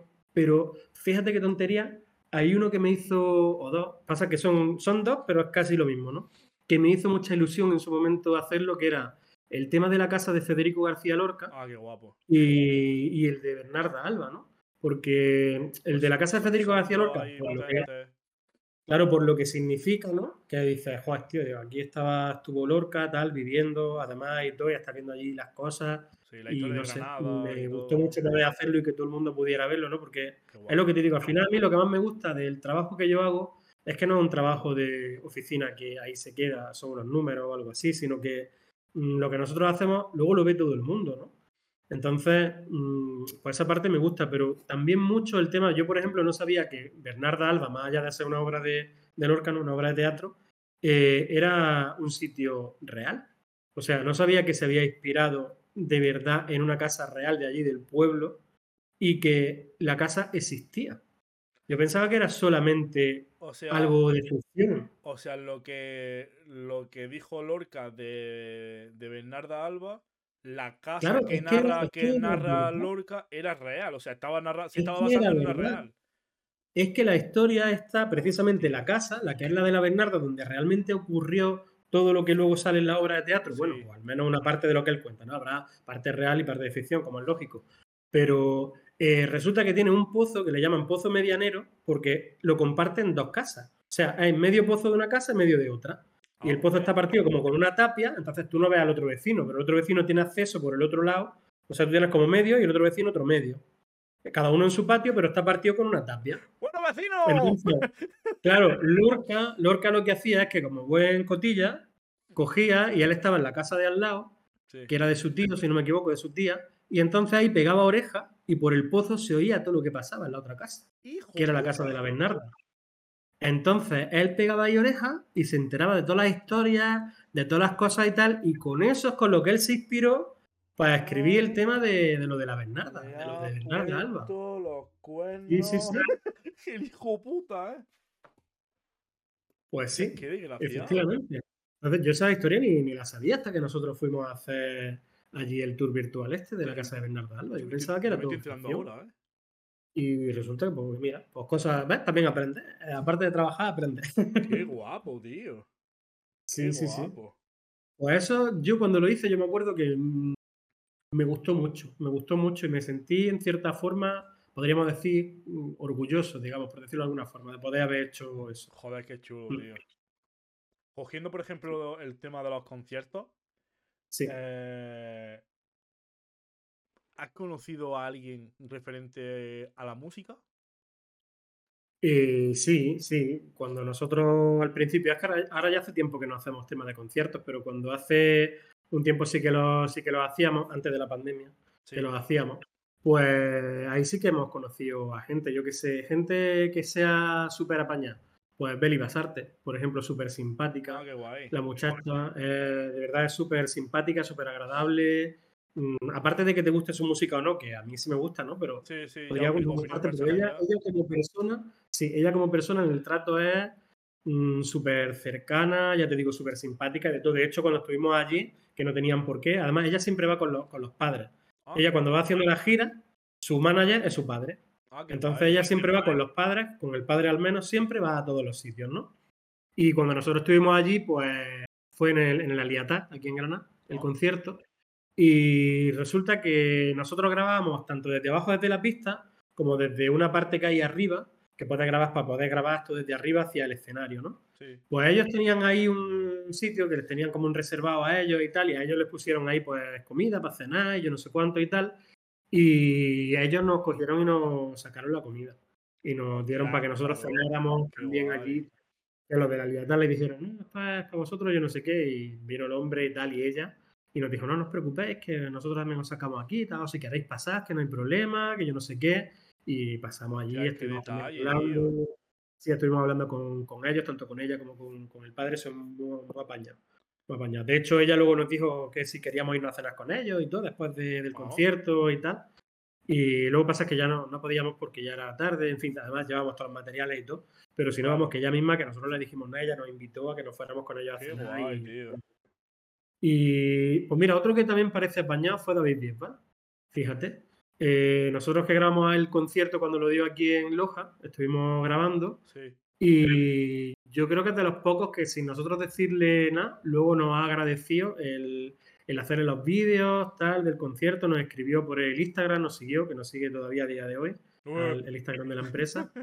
Y mira que el Bisbal creo que sigue a 700 cuentas, o no sé, incluso menos, pues una íntegra y media. Joder. Y, y la verdad es que fue, fue agradable también. Mm, Yo tenía una imagen de él un poco negativa, ¿eh? Un Sí, poco de, modo, de fu- modo que sí, era un poco de- un- de flipado, no sé, de un poco.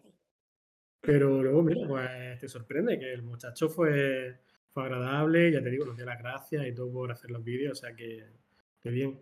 Y luego, yo qué sé, por conocer, pues yo qué sé, pues también hemos grabado a este a Tony Cantó, Tony Cantó, no, cojones, ¿cómo se llama? Tony Cantó, a Tony Cantó la mara, ese no lo veo yo ni. Ni así me pague. Que. ¿Cómo se llama? Joder. Eh, Sí, es que yo no sé a quién te no refieres. Bueno, da igual.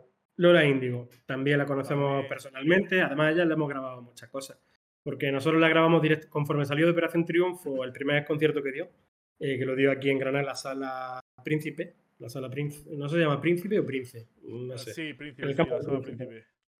Pues allí nosotros fuimos a grabarla, le grabamos todo el concierto entero, que además estaba ella y el otro, Ricky Merino, que estaba con ella también como Sí. sorpresa para esa noche. Además me acuerdo como anécdota que como lo grabamos el concierto tanto con cámaras normales como 360, también grabamos las actuaciones y tal. Y, y resulta que hubo un momento en el que yo estaba, porque está el escenario y aquí a la derecha hay unas escaleras ¿no? que suben como pegadillas al lado y ya entras al Sí, para la escenario. zona del escenario, sí. Sí, y entonces resulta que estaba yo ahí con la cámara intentando grabar, coger algunos planos desde la perspectiva, desde dentro del escenario y tal. Y estaba uno aquí como un tío muy pesado, yo como en plan ya un momento en el que dije, digo, joder, digo, yo achuchándole un poco en plan de déjame que estoy grabando. Y luego me di cuenta que era el Ricky al que le estaba yo achuchando. ¡Que te quites, coño! La Era otro cantante. Dije, hostia, que le estoy achuchando a este. Pero bueno, ya está, no pasa nada. Luego también fueron agradables y nos grabaron también un vídeo dándonos las gracias. Pero vamos, que luego con ella hemos estado en más sitios. También lo hemos grabado pues, el del Coca-Cola. Ya grabamos también todo el making of del Coca-Cola. Estuvimos con ellos en todo el backstage. Sí. Y Eh, pesca. once y media. Las once y media, ya se apaga la luz. Alexa, enciende la lámpara de los sofás. Gracias. Ah, Gracias, Pañán. Pues, pues eso sí, que también estuvimos eso, en el backstage del Coca-Cola, que además era, es súper chulo. Yo nunca había estado, como eso es un concierto de esos súper mega gigantes, que va Sí. un montón de gente famosa, extranjeros, todo, todo el mundo. Y yo nunca, o sea, yo no me imaginaba que eso era así, ¿eh? con todas las rulos, con todas las de estas, cada uno con su- sus camerinos, cada uno tenía su propia su propia rulot con el camerino, yo no sé qué tal, tenía una zona detrás súper grande como con un césped artificial puesto, que tenían allí de toques y bebidas, que sé yo, no sé cuánto, tal. Y además estaba allí, no solamente grabándola a ella, sino que además estaban allí todos los famosos, ¿no? Ya ves. Pues estaba, yo qué sé, que estaba allí todo el mundo. Me llamó mucho la atención, que yo no sabía en ese momento, y resulta que el Guille de los Serranos estaba allí también. Porque como ahora también tocan un grupo, bueno, ahora se dedica a eso, Ah, tocan un sí, sí, grupo sí, de... sí, es verdad, es verdad, sí. Pues estaba allí. Y entonces cuando lo vimos fue como... ¿Qué polla hace pero, aquí? ¿qué demonios? ¿Qué hace aquí el, de- el niño de los Serranos? ¡Eh, adoptado! Sí, sí, sí. Y es que resulta eso, que también estaba allí con lo de la música, o sea que fue sorprendente. Pero sí, todos esos súper mega conciertos que Chulo. normalmente siempre los ves desde el lado del público, pues nunca habíamos estado en la parte trasera, ¿no? En cómo se, se hace todo eso y también está chulo y, y curioso de, de ver. ¿Hay alguno que te haya sorprendido para mal o para bien? En plan de. Quitando, por ejemplo, Big Bang que me has dicho que te ha sorprendido para bien. Bueno, sí, los que me han sorprendido para bien, bien. Mm, eh, no quiero tampoco contar ninguna cosa que sea mala ni negativa, pero bueno, digamos que TikTok. digamos que esta última no tenemos la mejor impresión posible. La mejor de las impresiones, ¿no? Y lo dejo ahí, Que, Sí. sa- que saque las conclusiones cada, cada uno. efectivamente. Después ya, no lo, ha pasado. después no ya, ha lo, pasado después ya lo uno yo todo en, en el. Sí. que no es que haya ocurrido nada negativo, pero. Sí, bueno, que al Bueno. final. Bueno, a ver, que no tiene nada que ver, que no tiene nada de malo. En plan de que al final No, no, en absoluto. vuestra sensación propia, el que a lo mejor claro. eso. Sí, sí, sí, sí, sí. TikTok sacado.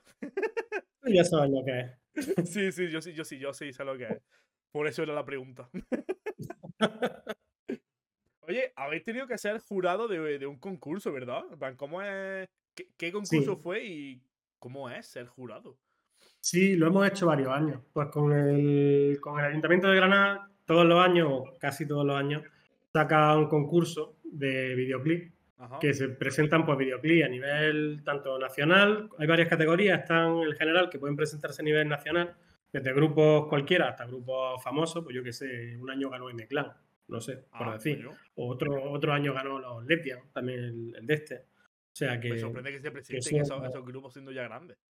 Sí, además no me parece bien. mm, Porque. No me parece bien, te explico.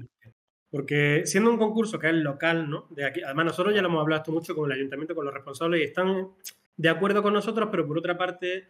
eh, quieren seguir teniéndolo abierto para que se dé más difusión, ¿no? Para que se vea también fuera. Sí, Que es lo que ellos pero- dicen. Pero digamos que en la categoría que llaman general es mm, difícil competir, porque claro, como se abre a nivel nacional o internacional, da igual, o sea, cualquiera de cualquier parte del mundo puede presentarse.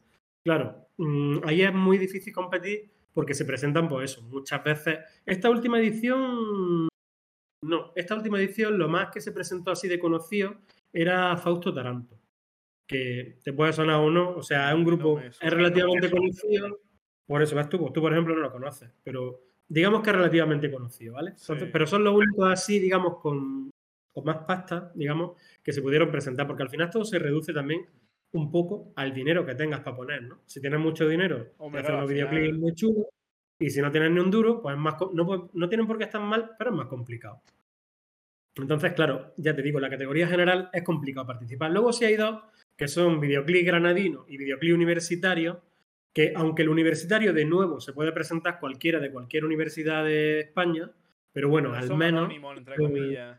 claro, al menos son anónimos porque suelen ser pues alumnos de, la- de las universidades y tal. sí. Y el- claro, y el granadino, pues bueno, que por narices tiene que ser Sí, el director, ¿eh? No solamente el director o directora. El resto del equipo puede ser de donde sea. Pero, pero el director o directora tiene que ser de Granada. Entonces, en esas categorías es un poco más fácil. También los premios son menos. Porque el premio que más te dan es el de la categoría general, que se lleva apareja una cantidad económica, aparte difusión en Radio Nacional de España, en Radio 3. ¿Cuánto suele Y- dar, por ejemplo, de premio? Pues no recuerdo este año qué es lo que dieron. No sé si daban mil euros o dos mil euros, es que no lo sé. No, tampoco. Pero era, era bastante la diferencia, porque luego los otros, Por por ejemplo, eran solamente 500 euros. Pero tampoco es un, tampoco es una cuantía muy loca, ¿eh? No, no es mucho dinero, pero tú imagínate que toda esa gente no se presenta a este concurso, se presenta mm, a muchísimos. Si va ganando uno, otro, otro Sí. y otro, al final por un lado consigue reconocimiento y por otro lado los que tengan una dotación económica, pues, Yo creo, pues eso que tenían. yo creo que es más valioso en este caso, pienso, el reconocimiento mediático que pueda dar la canción Sí. o lo que sea, que es más que los mil euros. Pero al final lo que tú dices, mil de uno, mil de otro, dos mil de otro, al final te hace con una buena Claro. cuantía en, el bolsillo, ¿eh? Y luego lo que es participar como jurado, para responder tu Sí, pregunta, pues bueno, pues está bien, es también una cosa curiosa. Yo creo que son, hay que hacer de todo, hay que hacer de todo porque de todo se aprende y de todo está bien, ¿no? O sea, bueno, Sí. también hemos sido jurados varias cosas, pero concretamente esto de los videoclips, pues mm, está bien, es un poco coñazo también, también te diré, porque claro, si se presentan a lo mejor, pues yo qué sé, como esta última vez, ciento, yo no sé cuántos videoclips, Madre mía. pues claro, ¿cuál es el problema? Tienes que verlos todos, tienes que verlos todos. Mm, Además hay algunos que participan en varias categorías simultáneamente, porque puedes participar a lo mejor en general y granadino o Sí. universitario, en fin, entonces se complica un poco también el tema de las votaciones, las valoraciones luego. Y bueno, pero ya te digo, está, está bien. Mm, Realmente no es nada que sea ni mucho menos ni estresante ni nada, porque como no es tampoco, o sea... Uy, ¿Qué, qué? Dime.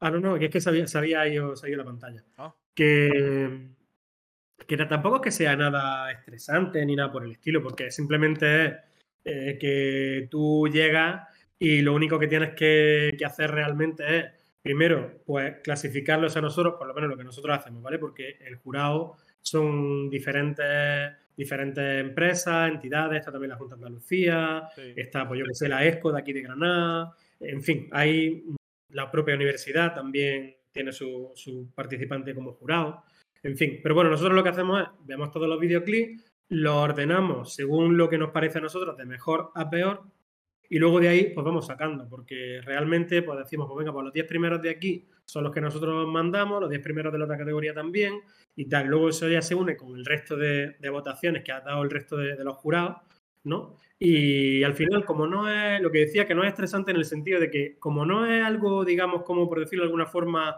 en directo, ¿vale?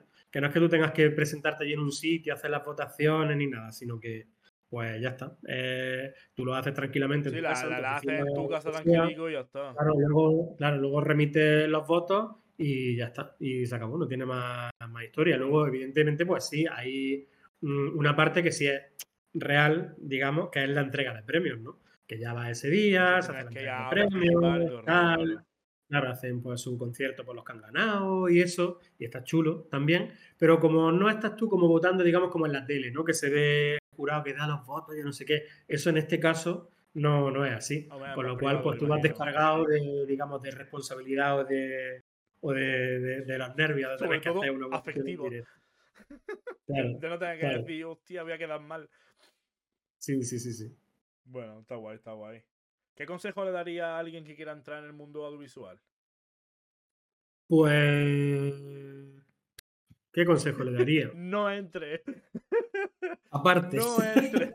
es, el primero. No entra, no sabes dónde te están metiendo. No, caca. Fuch. No. Eh, pues le diría que para meterte en el mundo audiovisual, también lo he comentado antes, mm, yo no recomendaría que empieces, en mi, en mi visión, eh, puedo estar equivocado. Eh, yo no recomendaría que empieces en el mundo audiovisual montándote por ti mismo, porque es muy, muy duro. Hay mucha competencia. Eh, si estás tú solo, sola, mm, es complicado que salga adelante, Ya pero si hay mucha gente también, porque tienes que dividir los, los ingresos de alguna forma, ¿no? Eh, entonces yo recomendaría, mm, si entras en este mundo, que de todas maneras es complicado, aunque entres como empleado, ¿no? Pero bueno, es más fácil entrar al principio como empleado, ¿no? En una empresa en el que tú veas cómo funciona ese mundo, que te familiarices con todas las cosas que hay alrededor, ¿no? Y una vez que tú ya, si tú te quieres finalmente montar por tu cuenta, eh, mm, ya tengas un bagaje previo, ¿no? Que no te metas de cabeza, me monto yo, que puedes hacerlo. Nosotros, por ejemplo, lo hemos hecho. Aunque yo tuviera experiencia anterior de haber montado otra empresa y tal, que también ayuda, pero bueno, digamos que en esto como que nos hemos tirado a la piscina, ¿no? Y nos hemos dado también golpes, muchos, y nos los seguimos dando precisamente por eso, ¿no? Bueno, al final mm. va de parte de ellos. A fin de cuentas pasa también un poco como tú, por ejemplo, en la, peluquería, ¿no? Que estoy diciendo muchas veces, ¿no?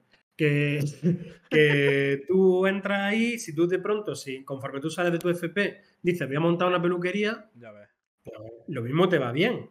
Nadie dice que tenga por qué irte mal, pero hombre, lo veo mucho más complicado que si tú previamente has estado trabajando en otros sitios, has visto cómo funciona el negocio, claro, lo que funciona, lo que no, ganas experiencia. Y una vez que tú ya tienes todo eso, dices, y ahora me voy a montar yo por mi cuenta, porque creo que es el momento, porque creo que tengo ganas o que estoy preparado para hacerlo, ¿no? Pues bueno, lo mismo yo creo que se puede aplicar a todo, en este caso, pues al tema audiovisual. no, la verdad es que se puede poner a todo. claro, mi consejo es, si te gusta esto, primero tiene que gustarte mucho, porque es un trabajo muy duro. Eh, el de la peluquería, por ejemplo, el tuyo también, son muchísimas horas de pie, mucho esfuerzo, fines de semana trabajados, muchas más horas, pero bueno, todos los negocios. Al final, cada, cada, negocio tiene lo suyo.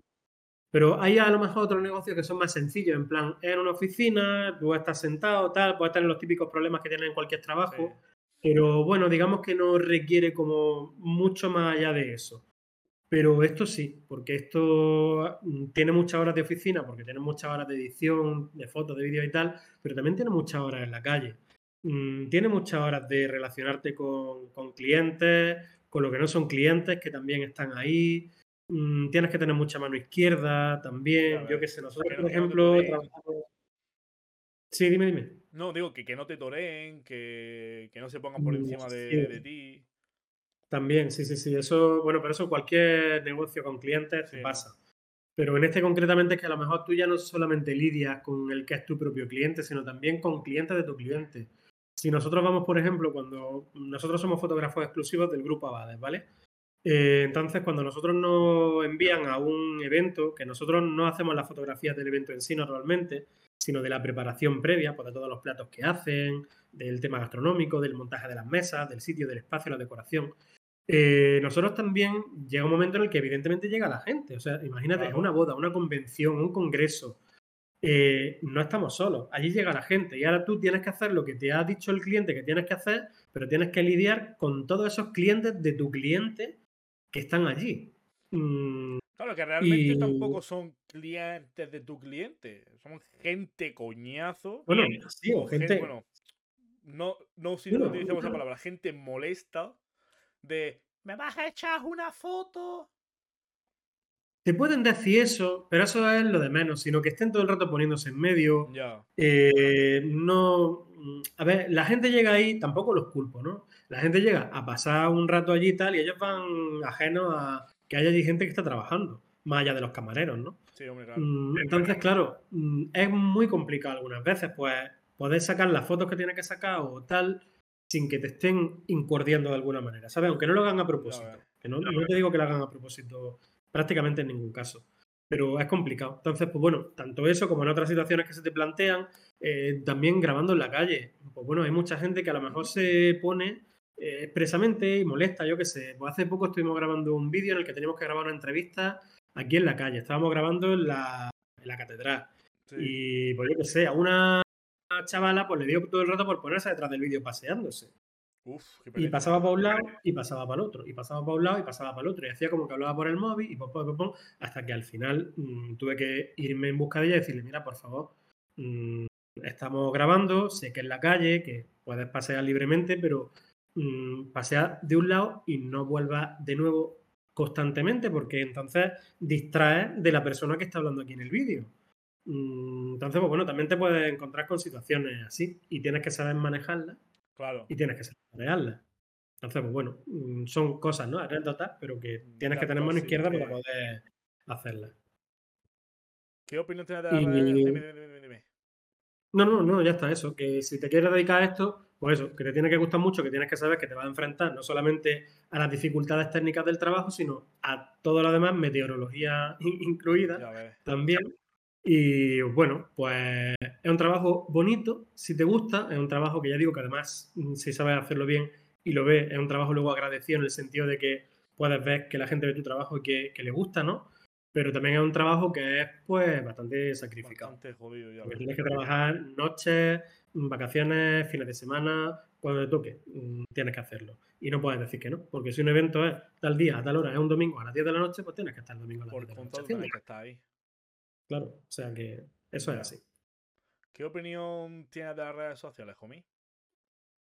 Pues de las redes sociales depende de cómo se enfoquen. Si hablamos solamente del tema empresarial, del tema tal, pues bueno, es una herramienta, no diría opcional, sino totalmente obligatoria para cualquier empresa.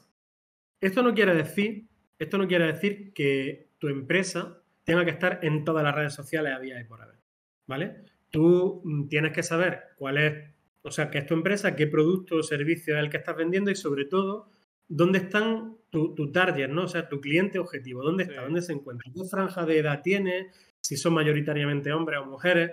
Es que esto es sexista. Bueno, pues por desgracia, sea sexista o no, es que funciona así, porque Por eh, como sociedad, como está hoy en día, los hombres y las mujeres, normalmente, no siempre, pero suelen tener eh, muchas veces intereses un poco diferentes. ¿no? sí, Eh, no, o sea, no son unos mejores que otros, simplemente diferentes. ¿no? diferente. Entonces, y también la franja de edad es muy importante. Entonces, ¿qué te digo yo? Por ejemplo, si tus clientes son personas que tienen ya una determinada edad, como por ejemplo a partir de cuarenta y tantos, 50 años, o probablemente donde tengas que estar en Facebook. ya ves, ¿Por claro. qué? Pues porque ahí es donde está esa franja de edad de gente.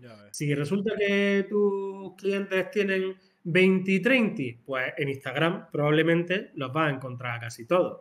Ahora, si tú lo que estás vendiendo es, yo qué sé, zapatillas para chavales de 16 años, pues tendrás que irte al TikTok. No te queda más remedio. Entonces, pues bueno, eh, la presencia en las redes sociales yo la veo obligatoria, la veo como algo que además, si sabes sacarle partido, eh, es muy positivo, porque puedes incluso tener tu publicidad de forma prácticamente gratuita, Gratis, si no sí. quieres invertir, eh, pero tienes que saber, como todo en esta vida, manejarlo, ¿no? Bueno, al final, Eh, como o sea has que- dicho, como has dicho tú con, con el proyecto que tenéis entre manos, al final es analizarlo todo y analizar qué Sí. es lo que te va bien a tu negocio. Claro, claro. En este caso, referente a las redes sociales, obviamente. Entonces, mi opinión, pues es positiva. O sea, ya te digo, yo creo que es totalmente obligatorio que estés en al menos alguna red social donde tú creas que están tus clientes Claro, objetivos. empresa, Eso es totalmente. Si nos vamos un poco más al ámbito personal, pues hombre, las redes sociales es una forma fantástica de estar en contacto con amigos, con familiares y tal, especialmente si a lo mejor no los tienes cerca y tal, pues bueno, pues puedes seguirle un poco la vida. Pero también es verdad que lo veo un poco, no siempre, pero en, en una buena parte de los casos, eh, y sobre todo para gente más joven, ¿no? Que es más influenciable. Lo veo también un poco. mm, no sé, puede ser fuente de, de frustración, ¿no? Porque todo el mundo en las redes sociales, ¿qué es lo que vende? ¿Que tiene una vida de mierda? ya No. ves. En las redes sociales tú lo que vendes es. Ya ves. Claro, tú lo que vendes es la mejor cara de ti posible. Es como pues, lo más fantástico que, que pueda ser, ¿no? Aunque luego Sí. resulta que tú te estés haciendo aquí una foto con tu Coca-Cola maravillosa, yo no sé qué, y estás súper contento, luego coges, te haces la foto y luego estás llorando en una esquina, ¿no? Pero tú la que pones es la que está súper feliz. Mm, todo el mundo hace lo mismo. Entonces, no se vale estar estás- triste. Claro, si tú no estás en un buen momento de tu vida o si tienes una autoestima a lo mejor un poco baja o tienes ciertas inseguridades, el guiarte por las redes sociales eh, puede estar chulo si, si es positivo, o sea, si la gente que te rodea o a la que tú sigues es positiva, ¿no? Pero también puedes dejarte influenciar y pensar que todo el mundo tiene una vida fantástica menos tú, que es una mierda, y que eso también te sirve para deprimirte más. Cuando no es verdad, cuando no es verdad, porque todo el mundo, a menos que sea rico o yo que sé, todo el mundo tiene vidas normales y todo el mundo tiene cosas buenas y también tiene sus miserias. Lo que pasa es que en redes sociales, como es lógico, yo el primero que va a publicar, con las cosas buenas. La foto en la que más guapo sale y en la que en el sitio más chulo has Que estado. estás feliz Pues esto, entonces- 24-7, que siempre sonríes, Claro. eh, la ropa Eh. nueva que tienes, lo que te has comprado, dónde has ido. Sí, es un, un seco ¿no? de tu vida, solamente una fracción, la fracción Totalmente. bonita de, de tu vida. Entonces, pues bueno, ya te digo, para empresas fantástico, mm, para personas también, pero cuidado con la franja de edad en la que tenemos y cómo nos dejamos influenciar también un poco por eso. Pues sí, estoy totalmente en de acuerdo contigo. Más que nada, yo es que pienso sobre todo eso, tío. Ya ti- tirando por la parte por la parte última que hemos hablado de las redes sociales, Sí. justamente es que ahora mismo se pilla en la actualidad el tema de, de Auronplay, su, su novia, Sí. Y todo, todo el rollo que a raíz de ello ya se está empezando a sacar como mierda de todo Dios. Que lo veo, Mm. lo veo también. Que eso, aparte de hacerlo la gente que está hiper aburrida, es gente que realmente le gusta sacar mierda po- por, sacarla. En este caso, Twitter es que es una puta basura de, de aplicación. Está guay porque puedes soltar todo lo que dices en el momento. Obviamente, yo bajo el respeto de la gente. Porque puedes soltar y tal, pero en Twitter, tío, para mi opinión, nada más que hay sanguijuelas esperando a la mínima que, que te pueda meter la pata para ir a chuparte la sangre, tío. Y para meterte la pata lo más profundo posible. Ya no referente a este tema, porque al final, bueno, Sí. fueron cosas que hicieron mal hace 10 años o hace 13 cuan- cuando coño fuese y tienen que acarrear con ello y ya está. Ya han pedido perdón. En, en fin, la mujer, por ejemplo, en este caso, la mujer tampoco lo hizo a mala. Hablaron ellos, ellos dos con la mujer, tal y cual, solucionaron. Ya está, pero. Oh my. Claro, pero es que eso, o sea, mm, todos podemos cometer errores, todos podemos decir cosas de las que luego no nos sentimos orgullosos y las hemos dicho nosotros mm, en un momento dado. Mm, ¿Y cuál es el problema de eso? Que cuando tú lo dejas, cuando tú lo pones por escrito en una red social, Claro. eso ya es, es indeleble, ¿no? Es imborrable. Mm. Y si eso se queda ahí luego a lo largo del tiempo, yo a lo mejor resulta que hace, yo qué sé, hace 15 años publiqué algo en Twitter o donde sea que era una burra, porque en aquel momento me pareció bien, incluso porque me hizo gracia, pero ahora sacado de contexto no, no se entiende y solamente se ve el mensaje negativo que pudiera quedar. Te lo sacan ahora, al cabo del montón de años, y resulta que eres una persona odiosa y terrorífica y poco menos que un nazi. Ya. Mm, bueno, es que las cosas hay que verlas también en su momento y en su contexto. No te digo yo que haya gente que realmente sea así hace 15 años Sí, y hoy, correcto. ¿vale? Mm, que eso es así, punto, porque hay de todo. Pero mm, hay gente también que se dedica simplemente a dar por culo, por hablar mal y pronto. Mm, y se ponen a buscarte, ya sea a esta o ya sea a políticos, por ejemplo, que se lo suelen hacer mucho, Sí. o a famosos mm, que te empiezan a buscar las cosquillas y a sacar, a intentar sacar mierda de donde no hay para ver qué podrían hacer, ¿no? O cómo podrían ellos generar su clickbait con su noticia para generar también ellos sus ingresos, para que le des clic, en fin.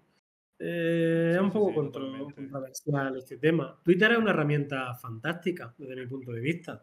Para Sí, ¿no? todas las cosas que sean en directo, todas las cosas que vayan ocurriendo. eh, está muy bien. Para toda la actualidad informáticamente, o sea, de referente a información, es la Sí, hostia. sí, sí. Porque Ahora, tiene la actualidad en, en el momento. Es un niño de troll. Ya. Eso es así también. El problema es el anonimato, ¿no? Claro. Eh, desde mi punto de vista. Si tú, por ejemplo, para registrarte en Twitter o, bueno, en otra red social, pasa que Twitter se presta más a ello, por el formato propio de la red social, Sí. ¿no? Pero si a ti te obligaran a que tú te registrases con tu nombre de verdad y apellido y proporcionases, por ejemplo, una, una- una foto de tu DNI, evidentemente privada, solamente para comprobar tu identidad, ¿no? Eh, cuando tú estés ahí de verdad, con tu cara, con tu nombre y con tu apellido, habría mucho menos de esos valientes que se dedican a joder a los demás y a decir cosas que no deben. Porque es muy fácil en el anonimato y detrás de un perfil que nadie sabe quién eres, eh, joder a los demás y soltar mierda. Eso es facilísimo. Entonces, mm, si eso tuviera algún otro tipo de control y te obligaran a que seas de verdad tú y se identifique cada perfil contigo, yo creo que había mucha gente más que se cortaría de hacer determinadas cosas. Claro, Pero y- bueno. Y ya no es eso, ya por ejemplo también el hecho de.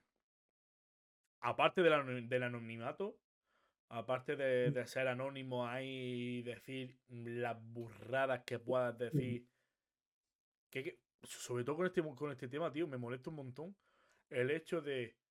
Has hecho algo grave, pero yo te contesto con algo más grave todavía. En plan, tú en su momento te reíste de. En el caso de esto, te reíste de, de la muerte de del hijo de ellos, de la muchacha esa, pero es que tú le estás Sí. deseando la muerte a ellos. Es como, tío, no estás siendo mejor que ellos en este momento. Fue, fue con lo del Jeremy, ¿no? Sí, plan, Jeremy Vargas. Vargas, exactamente. Que creo que se rieron o le dijeron está bien muerto. Yo no que sé, no sé, no sé las palabras textuales. Que ya te digo, que está muy mal, que está muy mal. Eso, claro, eso está mal en cualquier caso. Claro. Evidentemente, o sea, no, no vamos a discutir que eso es una cosa que está mal. No, no, no, eso no, lo discu- no lo Eh, discuto y vaya, está mal y mal hecho y ellos mismos lo, lo han dicho y todo rollo. O sea, yo, Pero yo no, yo estoy defendiendo eso por ni mucho menos. Pero yo recuerdo, y, y esto no mm, es por justificar nada en absoluto, ¿eh? que, no se, que no se malinterprete, pero mm, siempre se han hecho chistes con cosas así, yo qué sé, pues cuando estaba el tema de la ETA Hmm, y cometían atentados y tal, pues había una chavala a la que le pilló una bomba de estas y le amputaron las piernas, ¿vale? No me acuerdo cómo se, cómo se Yo ya sé por dónde va. Y hacían- hacían un montón de chistes con eso. Lo del subrayador, ¿no? Sí, pues seguro. Hacía un montón de chistes con eso. ¿Eso está bien? Evidentemente que no. ¿Cómo coño va a estar bien? No está bien. Pero mm, es que la gente, el tema del humor negro, pues se lo lleva hasta a lo mejor muchas veces extremos que sin querer hacer un daño, porque tú lo que pretendes es simplemente reírte de una situación, ¿no? Es verdad que mm, ¿dónde está el límite del humor? Hombre, el límite del humor está, y de todo en general, de la cada libertad, uno lo en general, ponga. está hasta que empieza la libertad del siguiente, ¿no? Claro. Si yo soy la chavala a la que me han amputado las piernas y resulta que tú cuentas el chiste y a mí misma lo tengo superado y lo tengo tal y me parece gracioso y me río con él, entonces no hay problema ninguno, claro. porque no pasa nada. Ahora, si tú eh, por contar ese chiste o hacer esa broma me estás hundiendo a mí más en la miseria, pues hombre, hasta ahí ha llegado tu libertad, ¿no? Claro, hasta ahí ha llegado mm, tu permiso para hacer humor. Pues lo mismo puede pasar con esto, con el chiquillo ese, con el Jeremy Vargas. Pues bueno, eh, en aquel momento y en aquel contexto, eh, aquello, ¿cómo se hizo? Pues es que han pasado muchos años, ya no se sabe exactamente. Puedes Es saber que, que está mal, porque es lo que estamos diciendo, pero Ya está. Sea lo que sea, actualmente, actualmente al menos, está mal. Y está muy mal visto. Obviamente también es verdad que ahora eh, está a, a día, a, a- a ley de, de actual de, de juzgar a la gente y de criticar a la gente por cualquier actuación mala que haya tenido. Aunque durante toda su carrera profesional se haya visto todo cosas buenas y haya sido muy comedido y tal, a la mínima que te sacan es como la lapidación total. Y es como, a ver, si durante Sí. un fragmento de 10 años he demostrado que he cambiado y que obviamente no he hecho comentarios de eso y tal, al menos frente a la- al, a la pri- al público, yo en mi privacidad mm, puedo hacer eh, chistes racistas, chistes tal y cual, que está mal, pero bueno, al final lo hago en mi privacidad y no le hago daño a nadie porque no, sal- no sale más de mi privacidad. Pero en el momento en el que por una mínima ya se está lapidando a la gente, es que pienso que están como haciendo lo mismo que le están criticando a los demás. sí, sí, sí. Entonces es que no le hacen, Mm. pienso que no le hacen mejor persona todo eso que están haciendo la demás gente, la verdad. Sí, tú puedes hacer toda la vida todo bien, que aprovechas lo más mínimo que hayas sacado los pies del tiesto para destrozarte, ¿no? Totalmente. Mm, Pues bueno, es algo. mm, Es malo, evidentemente, es negativo, pero es algo de lo que tenemos que ser todos conscientes. Sí, no, por Entonces, supuesto. Y más la gente que esté cara al público, cara. Claro. Al final creo que es pues, como la gente famosa que sale en televisión, cantantes. Gente famosa en general. Al final son Sí, los sí, sí. pros y los contras. Los pros, pues sí, tienen más famosos. Claro, incluso, incluso yo mismo que tengo una empresa y tal, pues hay determinadas cosas que a lo mejor mm, no es conveniente que las diga, aunque no sean algo malo en sí, ¿no? Pero a lo mejor no es conveniente que las diga porque a lo mejor hay determinadas personas que no les puede parecer bien y te puede perjudicar a ti, ¿no? Claro, Como- no como puede caer en gracia a lo mejor. Mm, Entonces, pues bueno, también con eso hay que tener cuidado. También es verdad que yo últimamente paso también un poco de ese tema y cuando tengo que decir lo que sea o tengo que expresar a lo mejor pues mis ideas políticas o tal en un momento determinado, eh, lo hago, ¿no? Si hace falta. Mm, Bueno, pues ya está, de ahí también está, tienes que ser consecuente, tienes que saber mm, que a lo mejor no a todo el mundo Sí. le gusta, pero bueno, También pienso que tienen que, que ser autocríticos la gente y Sí, di- sí, sí. di- diferenciar la parte personal de la parte profesional, digamos. En plan, el que yo, en, en tu caso, complicado. el que yo haga vídeo, haga fotografía, haga 360, haga lo que sea, no significa que yo sea de derecha o de izquierda o de tal. Mientras, yo, sí, mientras claro. yo te trabaje a ti bien, ¿a ti qué coño te importa de qué puta compañía política sea yo? En plan, ¿qué, Claro, más, claro. qué más te da? Yo te estoy haciendo las vidas bien, sí. Te estoy trabajando bien, sí. Pues págame y, y cállate la boca y a volar. Claro, o sea, es que no esto es un ámbito totalmente profesional. Mm, Claro, a eso me refiero. Claro, claro. Pero bueno, sí, y esto por esto es una pequeña escala, ¿no? Pero es verdad que si hablamos pues, ya de famosos, de políticos, Claro. tal, pues la cosa se pone un poco más complicada. Entonces, pues sí, hay que ser conscientes de lo que puede pasar y actuar en consecuencia, ¿no?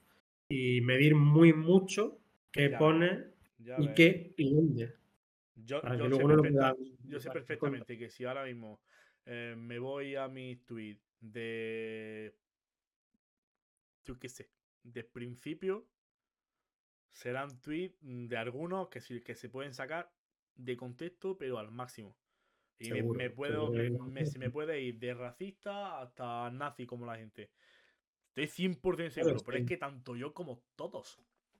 Puestos a retorcer las cosas, Es tú ya puedes pensar lo que a ti te parezca también. Tú sacas una frase, un tuit de contexto y ya, ah, mm, Claro. es que este tío es tal. Bueno, coño, mm, A lo, no, es lo que era en ese momento, a lo mejor.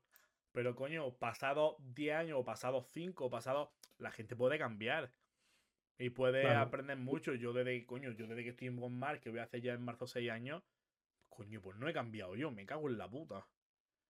Claro, claro. Soy mucho más comedido con las palabras que digo. eh, aun haciendo humor racista o humor negro o humor lo que sea.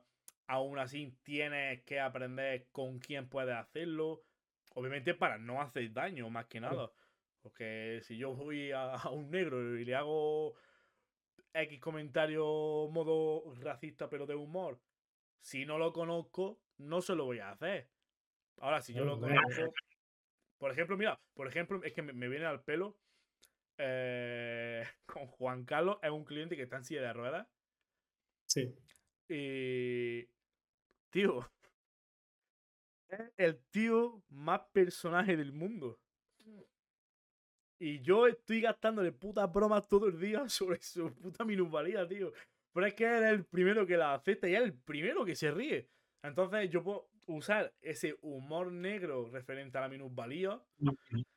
Pero es que a él se lo toma bien y él mismo, él. Entonces, claro, en ese momento, pues, sabes que con él no va a pasar nada. Y sabes que Claro, lo que yo te decía de esta con lo de las piernas. Pues Claro, si ella lo tenía aceptado y le hacía gracia y ella me ponía los chistes, pues entonces no hay nada que discutir. Claro. En Pero fin, bueno, que sí, que, que hay que tener mucho cuidado, sí. sí, hay que tener muchísimo cuidado. En fin, homie, vamos a ir acabando ya la entrevista. Muy Ya bien. llevamos casi dos horitas de directo. Sí, a lo tonto, lo tonto A lo madre mía, se me ha hecho súper corto, tío. Sí, a mí Eh, también, ¿eh? ¿Qué decirte, tío? Bueno, creo que mañana nos vemos. de hecho, tú y yo ya, a lo mejor en la Eh, privacidad. Puede ser, sí. Creo Puede que ser que sí. sí. que. Ya Que no mira que sí. Sí, sí, creo, creo que sí, creo que ha dicho Iván que sí. Ya charlaremos Ah, mañana tú y yo sobre esto. Pero oye, me ha gustado mucho, he estado muy a gusto. Creo que es la que Sí, más sí, gusto. claro. Creo que es la, la entrevista que más a gusto he estado y que más. Porque estés calentito ahí en tu cuarto. Una polla calentico. Una polla, tengo un frío. Tengo los huevos así como dos canicas ahora mismo, ¿eh? Yo que tengo la estufa, si no estaría ¡Ay, comiendo. Caliente pollo, ¿no? Yo no, yo qué coño, yo estoy aquí congelado. Si no, yo aquí no estoy, vamos, me tendría que haber puesto un polar encima o algo. Con el abrigo cual maruja. También, por echártelo así. Oye, pues. Nuevamente, muchas gracias por concederme la entrevista, esta charlita entre amigos. No sé, que me ha gustado mucho, tío, y espero que la gente, pues, eso, haya disfrutado de la entrevista, que te haya conocido un poco más, tanto a ti como a la empresa.